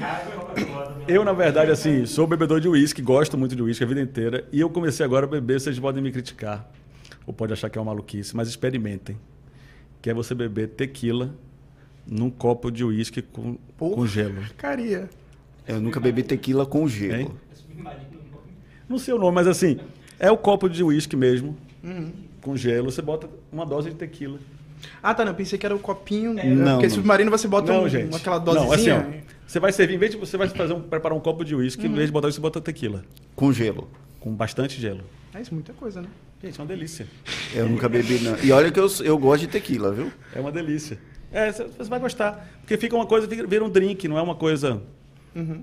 Mas eu bebo isso. Mas é tequila. pesado, né? Mais pesado que o uísque, a tequila. É, bebo Tem uma gradação tequila. Mas alcoólica bebo maior. pouco, bebo pouquíssimo. Pouquíssimo. Dificilmente alguém me vê bêbado, mas quando eu bebo, aí eu tomo uísque e tomo tequila. Quais são seus hobbies? É, ler, certamente. É quando eu estou em casa, realmente, em off, eu leio. E eu leio muitos livros ao mesmo tempo. Eu leio, sei Que lá, tipo de 10 livros literatura? Ao mesmo tempo. Eu leio os mesmos autores, é uma loucura, sempre. Eu leio só Fernando Pessoa, é, leio Agostinho da Silva, leio Muniz Sodré, leio Mas são as mesmas obras ou os mesmos autores apenas? mesmos autores, eu fico repetindo. Antônio Vieira, os sermões. Gosto, fico voltando aos sermões. Eu sou uma pessoa de ler, eu tenho uma biblioteca enorme em casa, mas eu leio, assim, de me distrair esses, esses autores, eu fico repetindo. E leio muito sobre candomblé, adoro essas, essa questão dos orixás e estudo muito. li- apesar depois que eu me iniciei, eu vi que tudo que eu li também não, não, não era nada frente a, ao que eu aprendi em um, em um dia iniciado. Para mim já foi mais do que 20 Tem uma anos lendo. dificuldade também da própria literatura nesse sentido, né? Se produz muito pouco para o que é as E- religiões de matriz E sob uma perspectiva europeia, de pesquisador. Então você já tem ali um filtro Antropólogo, né? Que vem de fora. antropólogo, que já é um filtro racista de origem, porque você já coloca o outro como objeto. O Muniz Sodré Então- traz outra perspectiva. Né? É. Por isso que eu leio muito Muniz Sodré, porque ele é uma pessoa. Ele é um negro de candomblé, é, intelectual, ele consegue fazer essa tradução de um jeito muito. é, muito natural, assim. E, então ele tem um livro Pensar na Go, que é um, para mim é um clássico disso. Mas eu tenho lido muito os livros mais recentes dele, que ele fala sobre mídia e afeto. E leio a coluna dele todo domingo na Folha, que também é uma. O Terreiro e a Cidade, pra mim, é uma bíblia. assim. É, é, exatamente. Então, Muniz é Sodré, para mim. fã de Muniz Sodré. É, eu amo. Não conheci ele ainda, né? apesar dele até o terreiro dele, o Afonjá, que é parente lá do meu. Mas é, ele conseguiu trazer a perspectiva do conhecimento urubá para questão sociológica e de tecnologia de comunicação, como eu nunca vi. Então ali esse faz sentido. Os outros realmente eu você vai para Vivaldo Costa Lima, também tem coisas nessa linha, você tem leituras assim. Então meu hobby é ler. Tem algum assim. livro que seja muito especial para você? Eu acho que o Pensar na Go tem um, é um divisor de águas nesse sentido. E o livro, do- o livro do Desassossego de Fernando Pessoa eu nunca terminei de ler. Eu leio ele há 20 anos. Mas por quê? Você volta sempre ou você não tem coragem de terminá-lo? Eu fico indo e voltando. Tem 20 anos que eu leio o livro do Desassossego e não termino. E não cheguei nem no fim ainda. Tipo assim, tem uns 20% que eu nem sei do que se trata. Porque eu vou e volto, vou e volto. Tenho várias edições diferentes. Cinema e séries. É, Eu adoro filme ruim. Gosto muito de ver filme ruim mesmo, assim, pra me distrair. Tipo, Que tipo de filme Sei ruim? lá, esses Godzilla, com não sei o quê. É, é, filme ruim, quando eu falo assim, esse filme é ruim, eu vou assistir. Porque eu me distraio muito vendo filme ruim. Tem, tem uns filmes ruins pra caramba na- nos streams. Vou, Tornado, vou te mandar uma série Tubarão, de recomendações. Tornado. Teve um horroroso que eu vi esses dias na, na Amazon. e aí eu vejo muito. E tem meus amigos jornalistas de cultura também que. Aí eu adoro bater papo sobre filme ruim, porque geralmente eles também. Trash, Vocês assim. têm que ver muito filme, né? Ah, então, tem, tem uma série falo, da esse é ruim. Netflix de zumbis que, meu Deus do céu, o filme é muito ruim. Aquele de Las Vegas, Zumbi em Las Vegas. Zumbi normalmente é ruim. Você tem dois filmes bons. Eu gosto muito da série do Walking Dead, que ali eram. Eram Mas top. eu só, só gostei até muito. Glenn morrer. a Depois que Glenn gente, morreu, quando eles eu começaram a parei de comer, assistir. Os humanos começaram a comer humanos de verdade, eu já achei. É um spoiler isso? não, nunca não gosto. Eu cheguei a esse ponto e aí eu, parei desisti aí, da falei, série. Não, agora passou do ponto. não precisa. E série, outras séries. Gosto de série de política. Amo, tipo, West Wing, essas séries nessa linha de, de política. É, assisti agora a última foi o, a, a Diplomata, né? The Diplomat, acho que é a embaixadora, que é na Netflix. Muito boa sobre política internacional. Você assistiu Succession? Você que gosta da de Adoro comunicação. Succession, assisto também, assisti muito. Tô revendo agora, Aquele, é, o velho é muito escroto, velho. é muito. Ali é, mas é assim, né? A verdade é que Eu torço pra que Luzbel não assista. é melhor, né? É melhor. Não, mas é bom ele assistir porque aí quem sabe ele Mas aí eu sou critica. funcionário dele, Ele Pedro. pode Não criticar. dá certo, não. É, não dá, né? Mas o Eu, velho- eu tô na perspectiva do funcionário. É, mas eles se fodem todos também no fim. então é melhor que é melhor que assista. É, eu, eu adoro. Adoro série de política, adoro série de política e série ruim e Game of Thrones, adoro fantasia, essas coisas, eu vejo tudo um pouco. Senhor dos Anéis. Não gosto de drama, as Anéis não peguei, não gosto muito. Não gosto muito de drama, de filme triste, de filme de terror, não assisto. Eu Minha vida já- filme tenso esses dias de, de drama de filho que eu disse, rapaz, Não esse filme não Ah, tem gente, a condição vida de já- ninguém de assistir. Já acompanhar essas coisas da vida normal já é muito duro pra ficar, tem que pegar um filme pra chorar, um filme pra ficar loucura, triste. né? É? House of Cards eu parei de assistir por conta de Eduardo Cunha. Não tinha condição de correr com o Eduardo É, Cunha né? em 2014, 2016, aí eu desisti da É, série ali, era um- justo ali por foi um isso. marco, né? Borgen, que é essa série dinamarquesa de política também eu assisto. Falo muito bem dela, não assisti política. não. Todas que tiverem de política eu- eu assisto, todas.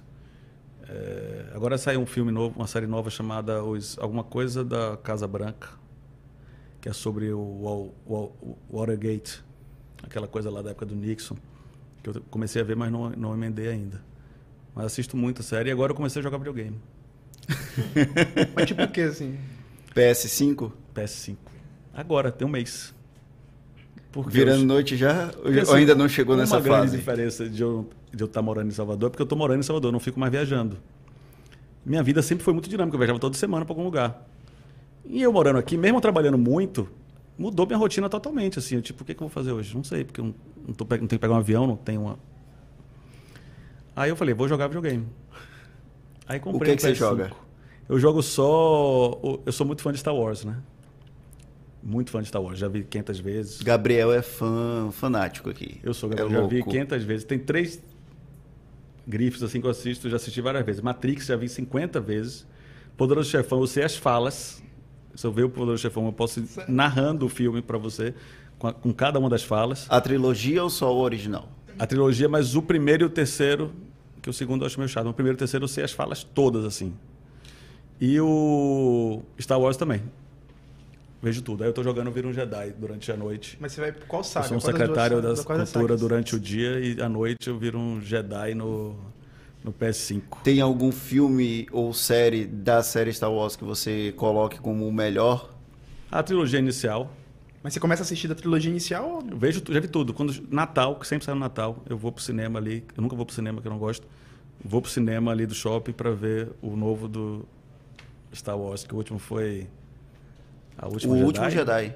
O último Jedi, não foi? Foi. É, foi o último. Mas vejo todas as, as séries, Mandalorian, Obi-Wan. Eu tô assistindo Mandalorian por influência de Gabriel. Eu amo, pra mim é a melhor de todas. Aquela outra do do Diego, que tem aquele ator argentino, eu não consegui engatar. A Choca tem uma série nova. É uma chamada. Esqueci. Eu não, não acompanho Mas é assim. com o Diego Luna. Com o Diego Luna. É, o Will, vejo tudo. E Marvel, amo também. Vejo todos. Vejo todos os Marvel na sequência. Eu, eu sempre comento, o único filme da Marvel que eu não fui pro cinema foi Viúva Negra, porque não foi pro cinema. É. Todos os outros eu assisti no cinema. A Guerra Infinita é uma coisa assim. É Guerra Infinita o nome? É Ultimato ou Guerra Infinita? Ultimato. Qual dos dois? Aquele que todos os heróis vão juntos. Ultimato. Ultimato. Eu assisti essa não, cena essa, ontem. Guerra, essa é Guerra Infinita, não é não? É Ultimato? Não, é, o- a Guerra, é, Guerra Infinita Que eles é o- destruir é o- o primeiro. Das- o, o, a- o capítulo final são dois filmes, Guerra Infinita e Ultimato. Ultimato. Ultimato é, é Avengers Assemble. Todos vão chegando e Isso. tal. Eu assisti ali essa cena ontem Eu de vejo novo. várias vezes essa cena, eu paro pra ver a cena. Eu sou assisti essa bobo. cena ontem de novo. Eu sou muito bobo pra isso. E aí eu fico assistindo essas coisas. Assim. E documentário, eu vejo muito YouTube. E Roda Viva Antigo. Sério? Roda Viva Antigo pra mim é Bons entrevistadores, maravilhoso. né? Assim, eu vejo assim, Roda Viva, eu vejo Emanuel Araújo em 1988. Incrível essa entrevista. ACM em 96. É muito bom você ver essas entrevistas perspectiva histórica. Tem o Gil em 87, incrível também. Você vai indo para essas. Caetano, volta e meia viraliza uns Daniela Mercury em dele. 92, canal de 93. cultura tem todos. Pô, Que memória, viu, Pedro? Pra lembrar tudo isso. É, porque é a época deles, aquela, aquele momento de Daniela Mercury, em 93. Nizam até entrevista ela nessa, nesse Roda Viva. Ele pós-MASP ali, né? É, logo um pouco, uns dois anos ali depois do MASP. Então tem muita. entre- O que eu mais assisto é, realmente no YouTube é mais Roda Viva. E agora eu vejo também tutorial de jogo, né? Porque, eu- porque tem uma fase que eu não consigo passar. Eu também passo por isso. Culinária, você Eu gosta vejo. de cozinhar ou de comer? É, eu só sei fazer muqueca. A única Faz bem? que eu sei fazer só, a única. E faz bem? Faço. Mas faço uma vez na vida, outra na morte, mas faço. Quando o pessoal recebe visita em casa? Não cozinha não? Prefere não. levar para Já outros tem lá, é, tem todo já um sistema para receber. Mas esse verão eu resolvi, acordei e falei assim, vou fazer uma muqueca hoje. Fiz para 30 pessoas. É muita, Porra. é muita comida. É. Muqueca é ridículo, né, gente? Qualquer um consegue fazer, não tem... Eu ainda não fiz. Mas, obviamente, muqueca boa tem sua... Tem sua... Eu de- essa, esse departamento fica com minha esposa, não Então, uma faço. coisa que eu consigo fazer muqueca é a única que eu consigo fazer. Tem até um programa nosso, Geografia da Muqueca. Não tem? Tem. Temos esse programa que tá, tá nos finalmente já para sair tudo. Então, assim, muqueca é uma coisa que eu, que eu sei fazer. O resto, nada. E gosta de comer o quê? Come- Tudo. Tem um prato tudo. Predileto? italiana. Posso, eu sou muito de repetir restaurante. Vou sempre no mesmo restaurante. Então aqui eu vou pasta em casa de Liana. Eu já sei o que eu Pasta em casa. Eu tava prato falando sempre. dele, é maravilhoso. Pasta Fui lá terça-feira passada, quinta-feira fui. Atenção, se quiserem patrocinar, a gente não reclama não. viu? É, pode mandar. É, Valesca. É, também tem um árabe ótimo deles também. Casa Cha- Chalab. Eu nunca comi, rede. não. Muito É bom? bom? também. É.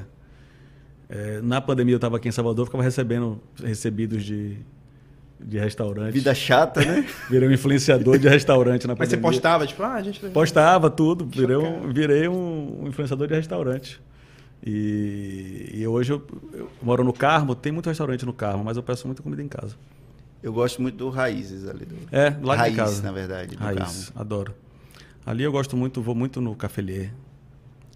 Lá É só é difícil entrar ali, né? Porque a É. fila é gigantesca. É. Eu não sou secretário de comunicação, de cultura e turismo de Salvador, então dá um pouquinho de trabalho. Mas agora, se você fosse, você, provavelmente você ia preferir não ir. porque a quantidade de gente na rua com demandas é uma coisa que, que é. Tem que fazer conta antes de sair de casa, na verdade, assim. Qual a sua playlist? É, eu tenho uma playlist chamada Pós-Verão, que eu amo. Eu sou muito de playlist, assim. Que tem seguidores, tenho uns mil seguidores, 1.200. Tem uma playlist de. Ah, fiz uma nova agora, Bahia Instrumental. Que é só de músicas instrumentais de Baiana System, de Orquestra Rompilés. Que tem a ver com um projeto que vai acontecer lá spoiler. na frente, que eu não posso dizer o que é, mas, mas eu fiz essa playlist já pensando nesse projeto, que é para janeiro. Quando sair, vocês vão saber o que é, vocês vão lembrar.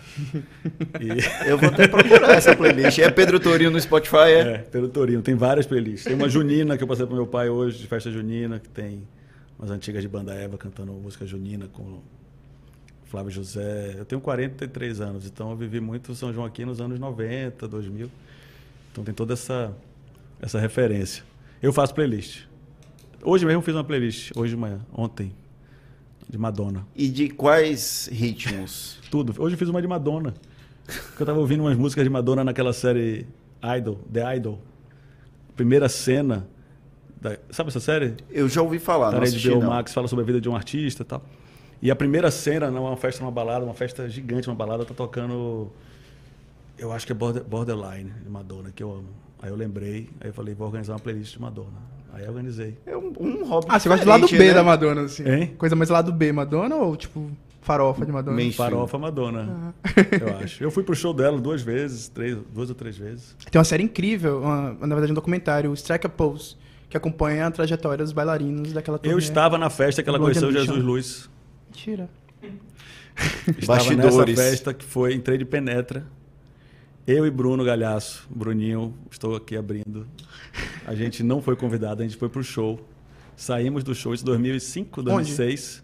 Show no Rio de Janeiro. A gente foi pro show, na saída, a gente falou, o que, que a gente vai fazer? Vai ter uma festa. Eu acho que vai ter alguma coisa não fazendo. A gente não sabia, a gente não tinha sido convidado. E aí a gente foi, viu que tinha movimentação na porta e fomos pro restaurante. Bruno já era famoso, mas início de carreira também. Mas já era, já era uma pessoa conhecida. Já era bem conhecido, mas ainda não tinha sido convidado para a festa da Madonna.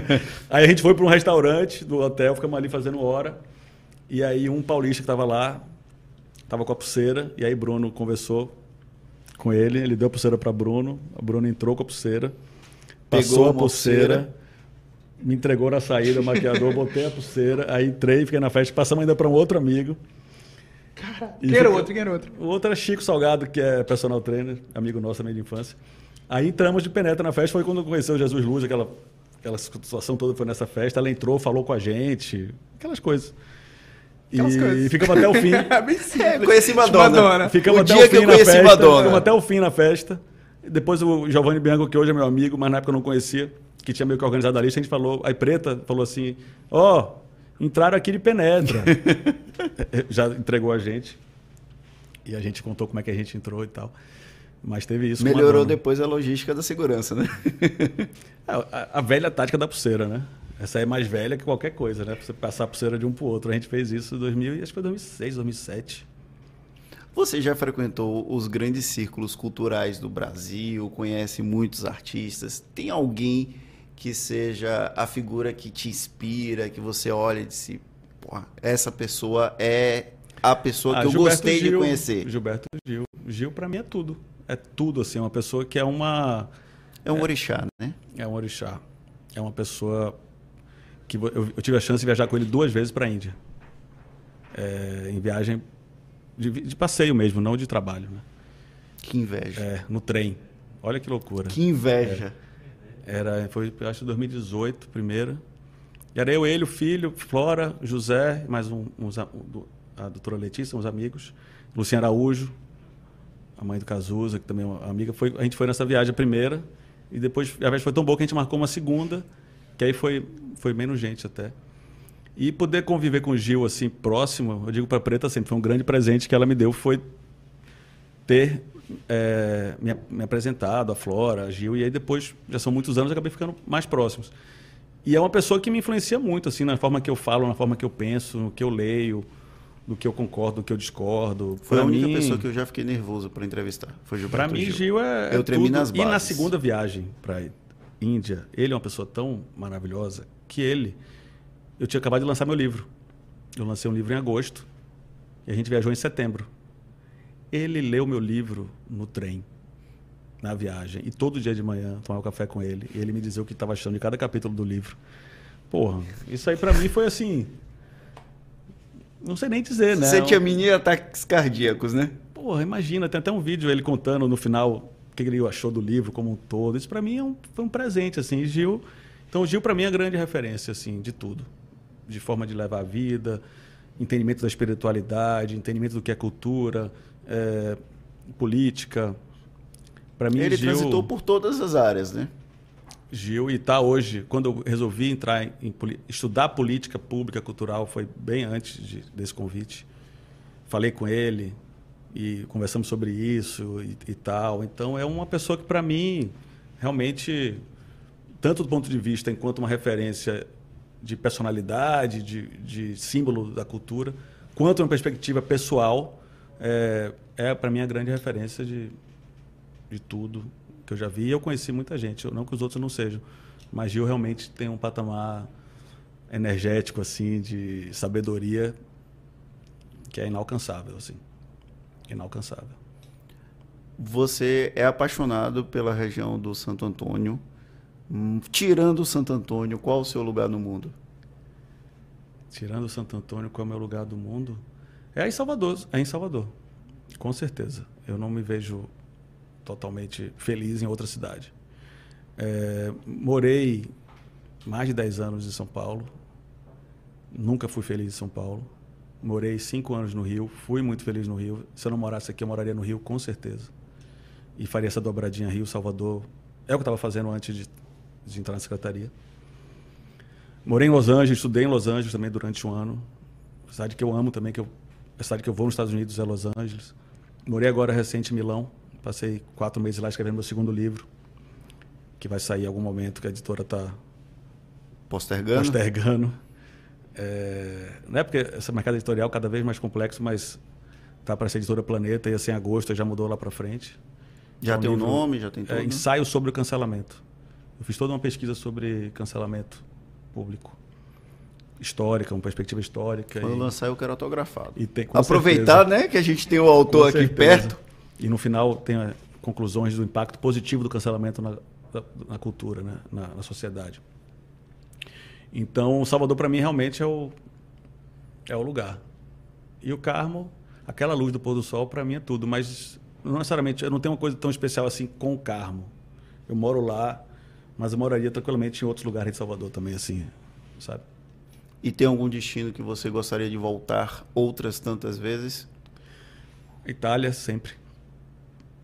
É um lugar que realmente é, tem um pouco de tudo assim. É um lugar que eu gosto muito. Isso fora do país, né? No Brasil, Cachoeira. Cachoeira é. Cachoeira é uma cidade linda. Bruno é apaixonado por aquele trecho é? ali. Ali é lindo, né? É, para mim Cachoeira é muito especial, assim. Eu diria que que é um dos lugares mais importantes, assim. Alguém vem para Bahia, eu falo, tem que ir aonde? Cachoeira. Teve alguém desse seu. Eu, eu, eu não estou. Não tenho amigos tão famosos assim, nenhum deles, inclusive mas toda vez que alguém vem para cá, eu faço um circuito aqui de Salvador, o básico, que é mostrar Pelourinho, Mercado Modelo, Elevador Lacerda, Ponta de Maitá. Qual é o roteiro que Regina, que Regina fala, é, né? Que você vai qual o roteiro de alguém que vem para cá de Pedro Torinho?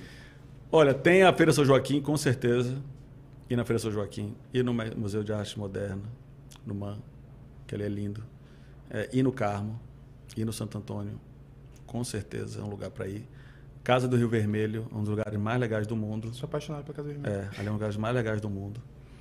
Por da Barra, Ribeira, Praia de Boa Viagem, que é a praia que eu vou mesmo, é a mais de Boa Viagem e Gamboa. É, é isso. É um bom circuito. É. Eu, ainda eu, eu estico, ainda vou até lá o Farol de Itapuã para mostrar o circuito. Farol da Barra e Farol de Itapuã. É. Seria. Seria uma boa também, mas eu fico mais por aqui, assim. Mas Itapuã também tem, tem coisas históricas. Eu estou ampliando agora, estou aprendendo, na verdade, muito como secretário também, vendo outras possibilidades. Tem alguma coisa que você descobriu de Salvador depois de ter virado secretário que você não sabia? Samba junino. Não sabia a magnitude que era isso. Você ouvia falar, mas não tinha noção. Não tinha noção do tamanho. Então, para mim, foi um, uma coisa que eu não conhecia. É, acho que esse para mim é o maior exemplo. Assim. O próprio 2 de julho não é uma coisa que eu convivi muito de frequentar. E pro 2 de julho hoje eu vejo que, que é uma coisa. Eu tive a dimensão do 2 de julho quando eu trabalhei com política, porque é um grande evento político, né? E aí eu fiquei impressionado. Eu sou do interior, eu sou de Valença. E lá tem o desfile da Cabocla também no 2 de julho. Meu pai conta uma história que para mim é mentira, mas ele tem certeza que a cabocla de Valença foi roubada e trouxeram aqui para Salvador. Ele fala isso todo ano. Lá em Feira também tem uma dança. E aí a gente tinha o hábito de ver a cabocla passando. Eu era pequeno e passava na porta da minha casa. E eu tinha essa dimensão que era algo importante, mas só quando eu vim para aqui, para Salvador, que eu vi a dimensão do que é o 2 de julho e do quanto é uma história injustiçada. É. Então, o que me incomoda nessa história do bicentenário, por exemplo, da falta de planejamento do Estado brasileiro como um todo para o bicentenário da independência é isso. Porque é uma história completamente injustiçada e vai continuar injustiçada no momento que dava para fazer uma grande celebração do bicentenário da independência da Bahia. Acho que a perspectiva política da festa atrapalha esse reconhecimento enquanto Sim. uma data cívica e cultural. Porque assim, a história do 2 de julho, ele veio muito durante muitos anos, é, muito do ponto de vista militar. Né? A própria Maria Quitéria passou nessa, nessa peneira porque ela estava no exército. Sim. Se não tivesse no exército, ela não teria tido o destaque que teve. Né? Então isso veio. São histórias incríveis do corneteiro, tem muita coisa legal. Tem um lado do 2 de julho, que é o lado popular, da, da, das festas populares, que é o lado da cabocla. Não é nem do caboclo, é da cabocla. Que é um lado muito rico, muito forte e que as pessoas não têm essa dimensão. É, esse ano a gente vai fazer, a gente fez algumas coisas na prefeitura para poder dar essa dimensão do 2 de julho. Um, esse memorial, que vai ser um memorial, reformar aquele lugar, o pavilhão onde fica os caboclos. A gente vai fazer, vai entregar uma obra. Tá lindo, a gente realmente requalificou aquele espaço. Na Lapinha. Na Lapinha. A Praça da Lapinha também foi requalificada. O caboclo vai sair no dia primeiro, no dia 2. Quando ele voltar, a gente, depois de um tempo, já vai abrir realmente a, museografia toda, que lá vai ter a história do 2 de julho, contada sob a perspectiva também decolonial, trazer esses outros heróis. A própria volta da cabocla, que, era uma, que para mim foi o mais interessante do que eu vi de tudo do 2 de julho, não é o 2 de julho em si, mas é quando os caboclos voltam que tem um acontecimento cultural ali da, da, da cidade que a gente vai é, abraçar esse acontecimento. Vai ter um show, inclusive, vai ter a apresentação do Grupo Ofá, são um grupo de candomblé, de gogães, na volta da Cabocla, na Praça da Lapinha. Eu aconselho muito que quem estiver aqui que vá, porque eu acho que vai ser um evento lindo. Vai Não é no dia 2, né? No dia 3, Não, no dia 5. Né? É bem complementar. É realmente a festa do povo sem a questão política, né? E do povo de terreiro, principalmente, porque é a questão do caboclo. A gente vai inaugurar um monumento para Maria Filipa na cidade, que é um busto, que é uma coisa também que não tinha essa perspectiva. Da, a gente fez questão de ser um busto e de ser um monumento, podia ser mil coisas, mas tem que institucionalizar. Tem a Rua Maria Quitéria, tem a Joana Angélica, tem que ter um busto. Maria é Filipa. é raro a gente ver busto feminino. É. Então vai ter o busto Maria Filipa que vai ser colocado na Praça Cairu, é, de frente para Itaparica feito pela artista Nádia Taquari. Está fazendo essa, essa, essa, obra. A data certa da, da inauguração a gente não sabe ainda. É, o Baiana System, que tem uma pesquisa também já antiga sobre a independência da Bahia, produzindo um show específico para isso. Então a gente está realmente indo no cerne da questão cultural do povo, etc. E a parte política da fanfarra do 2 de julho, também quem organiza a Fundação Agora de Matos há muito tempo. Então tudo isso também vai ter mas a gente está dando um pouco de reforço em outras áreas para trazer esse, essa, essa riqueza cultural mesmo que tem para além da, do desfile. Mas isso vai se manter durante os outros anos, porque a gente está numa data específica, que é o bicentenário, né? É, eu vi um reforço, inclusive, por conta, por parte do governo do estado nessa programação. Mas como é que vai ser nos próximos anos? Assim, vocês têm alguma perspectiva? Para mim, o que está posto, para mim, Vitória fica. Se ninguém tirar, a gente vai continuar fazendo. Não tem tem nenhuma. A gente não vai inaugurar o monumento duas vezes, nem o memorial duas vezes, mas. Obviamente. É, mas, tem quem faça, mas é que em Salvador fez. Tem quem faça, é. né? Mas a gente não vai fazer isso, mas a, a, a tendência é crescer. Porque, na verdade, o que, é que a gente está investindo? Narrativas, histórias do povo de Salvador que não tinham espaço para serem desenvolvidos. Então, como é que eu ia falar de samba junino se você não consegue nem ver o samba junino? E aí, depois que você cria esse espaço, que você dá esse espaço, a fogueira está acesa, você não tem mais controle. Totalmente. Já não é mais de si.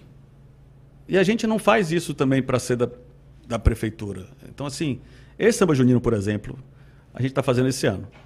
Ano que vem, posso, eu estando ou não estando ano que vem, o que é que aconteça? Eu te garanto que vai ser duas vezes maior do que esse ano. Tipo São Pódromo. Eu te garanto que o Samba Junino, depois desse festival dia 25, em 2024, vai ser duas, três vezes maior. Porque tem demanda. E há uma Tem pressão gente- popular, uma pressão cultural, há uma pressão da própria estrutura para se manter, né? A gente ia fazer um show, era um show no palco só. Que ia ter um festival de shows no palco, Samba Junino. Aí o prefeito falou: vamos fazer percurso. Vamos, vamos fazer a volta na, no DIC.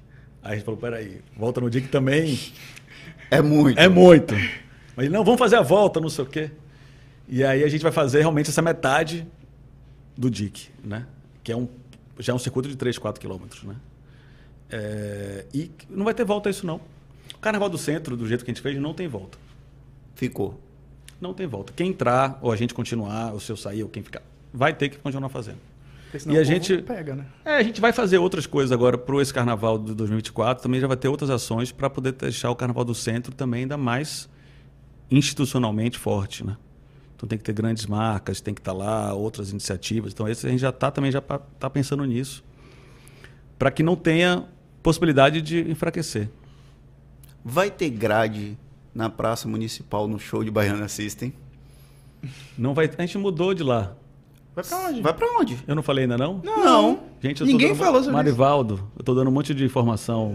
Vai pra onde agora? Vai para onde? É, vai para Praça Cairu. Ah. Ah! Tá vendo? Eu não posso ficar muito tempo sem dar entrevista. porque eu não fico mandando release. Mas a não gente fico teve dando o prefeito nota e eu teve aqui. esqueço, acumula tudo. O prefeito teve aqui semana passada e a gente manifestou a preocupação dali daquele praça municipal. da praça municipal, porque as pessoas Baiana System movimenta uma multidão.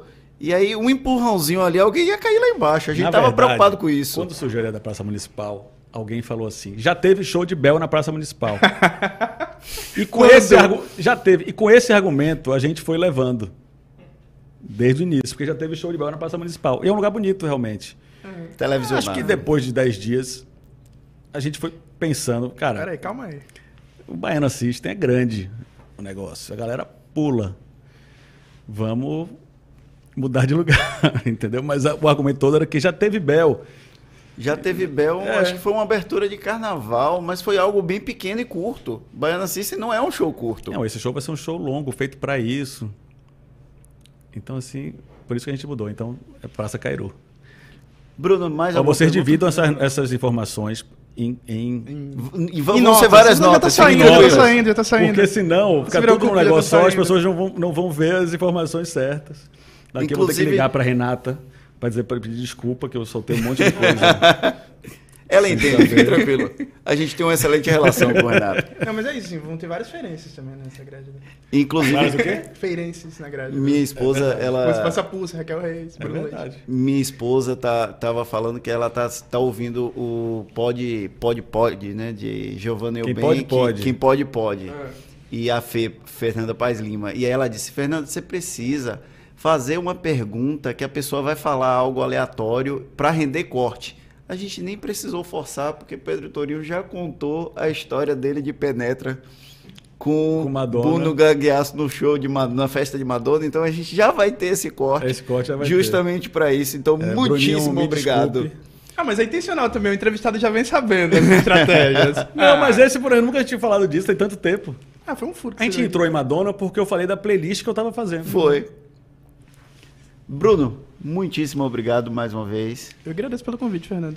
E eu queria agradecer por Pedro Torinho se Eu colocar à disposição, bater esse papo com a gente, uma figuraça incrível. Muitíssimo obrigado mesmo. Podem me chamar sempre, que eu adoro, tem assunto aqui pra, pra muito mais, né? Com certeza. Agradeço a todo mundo, Bem Notícias também, que sempre tá junto. Vamos, vamos em frente. Bom, pessoal, o Projeto Prisma vai ficando por aqui. Lembrando que em 24 horas esse áudio vai estar disponível nas principais plataformas de streaming. A gente volta na próxima segunda-feira às 16 horas. Um grande abraço e até lá.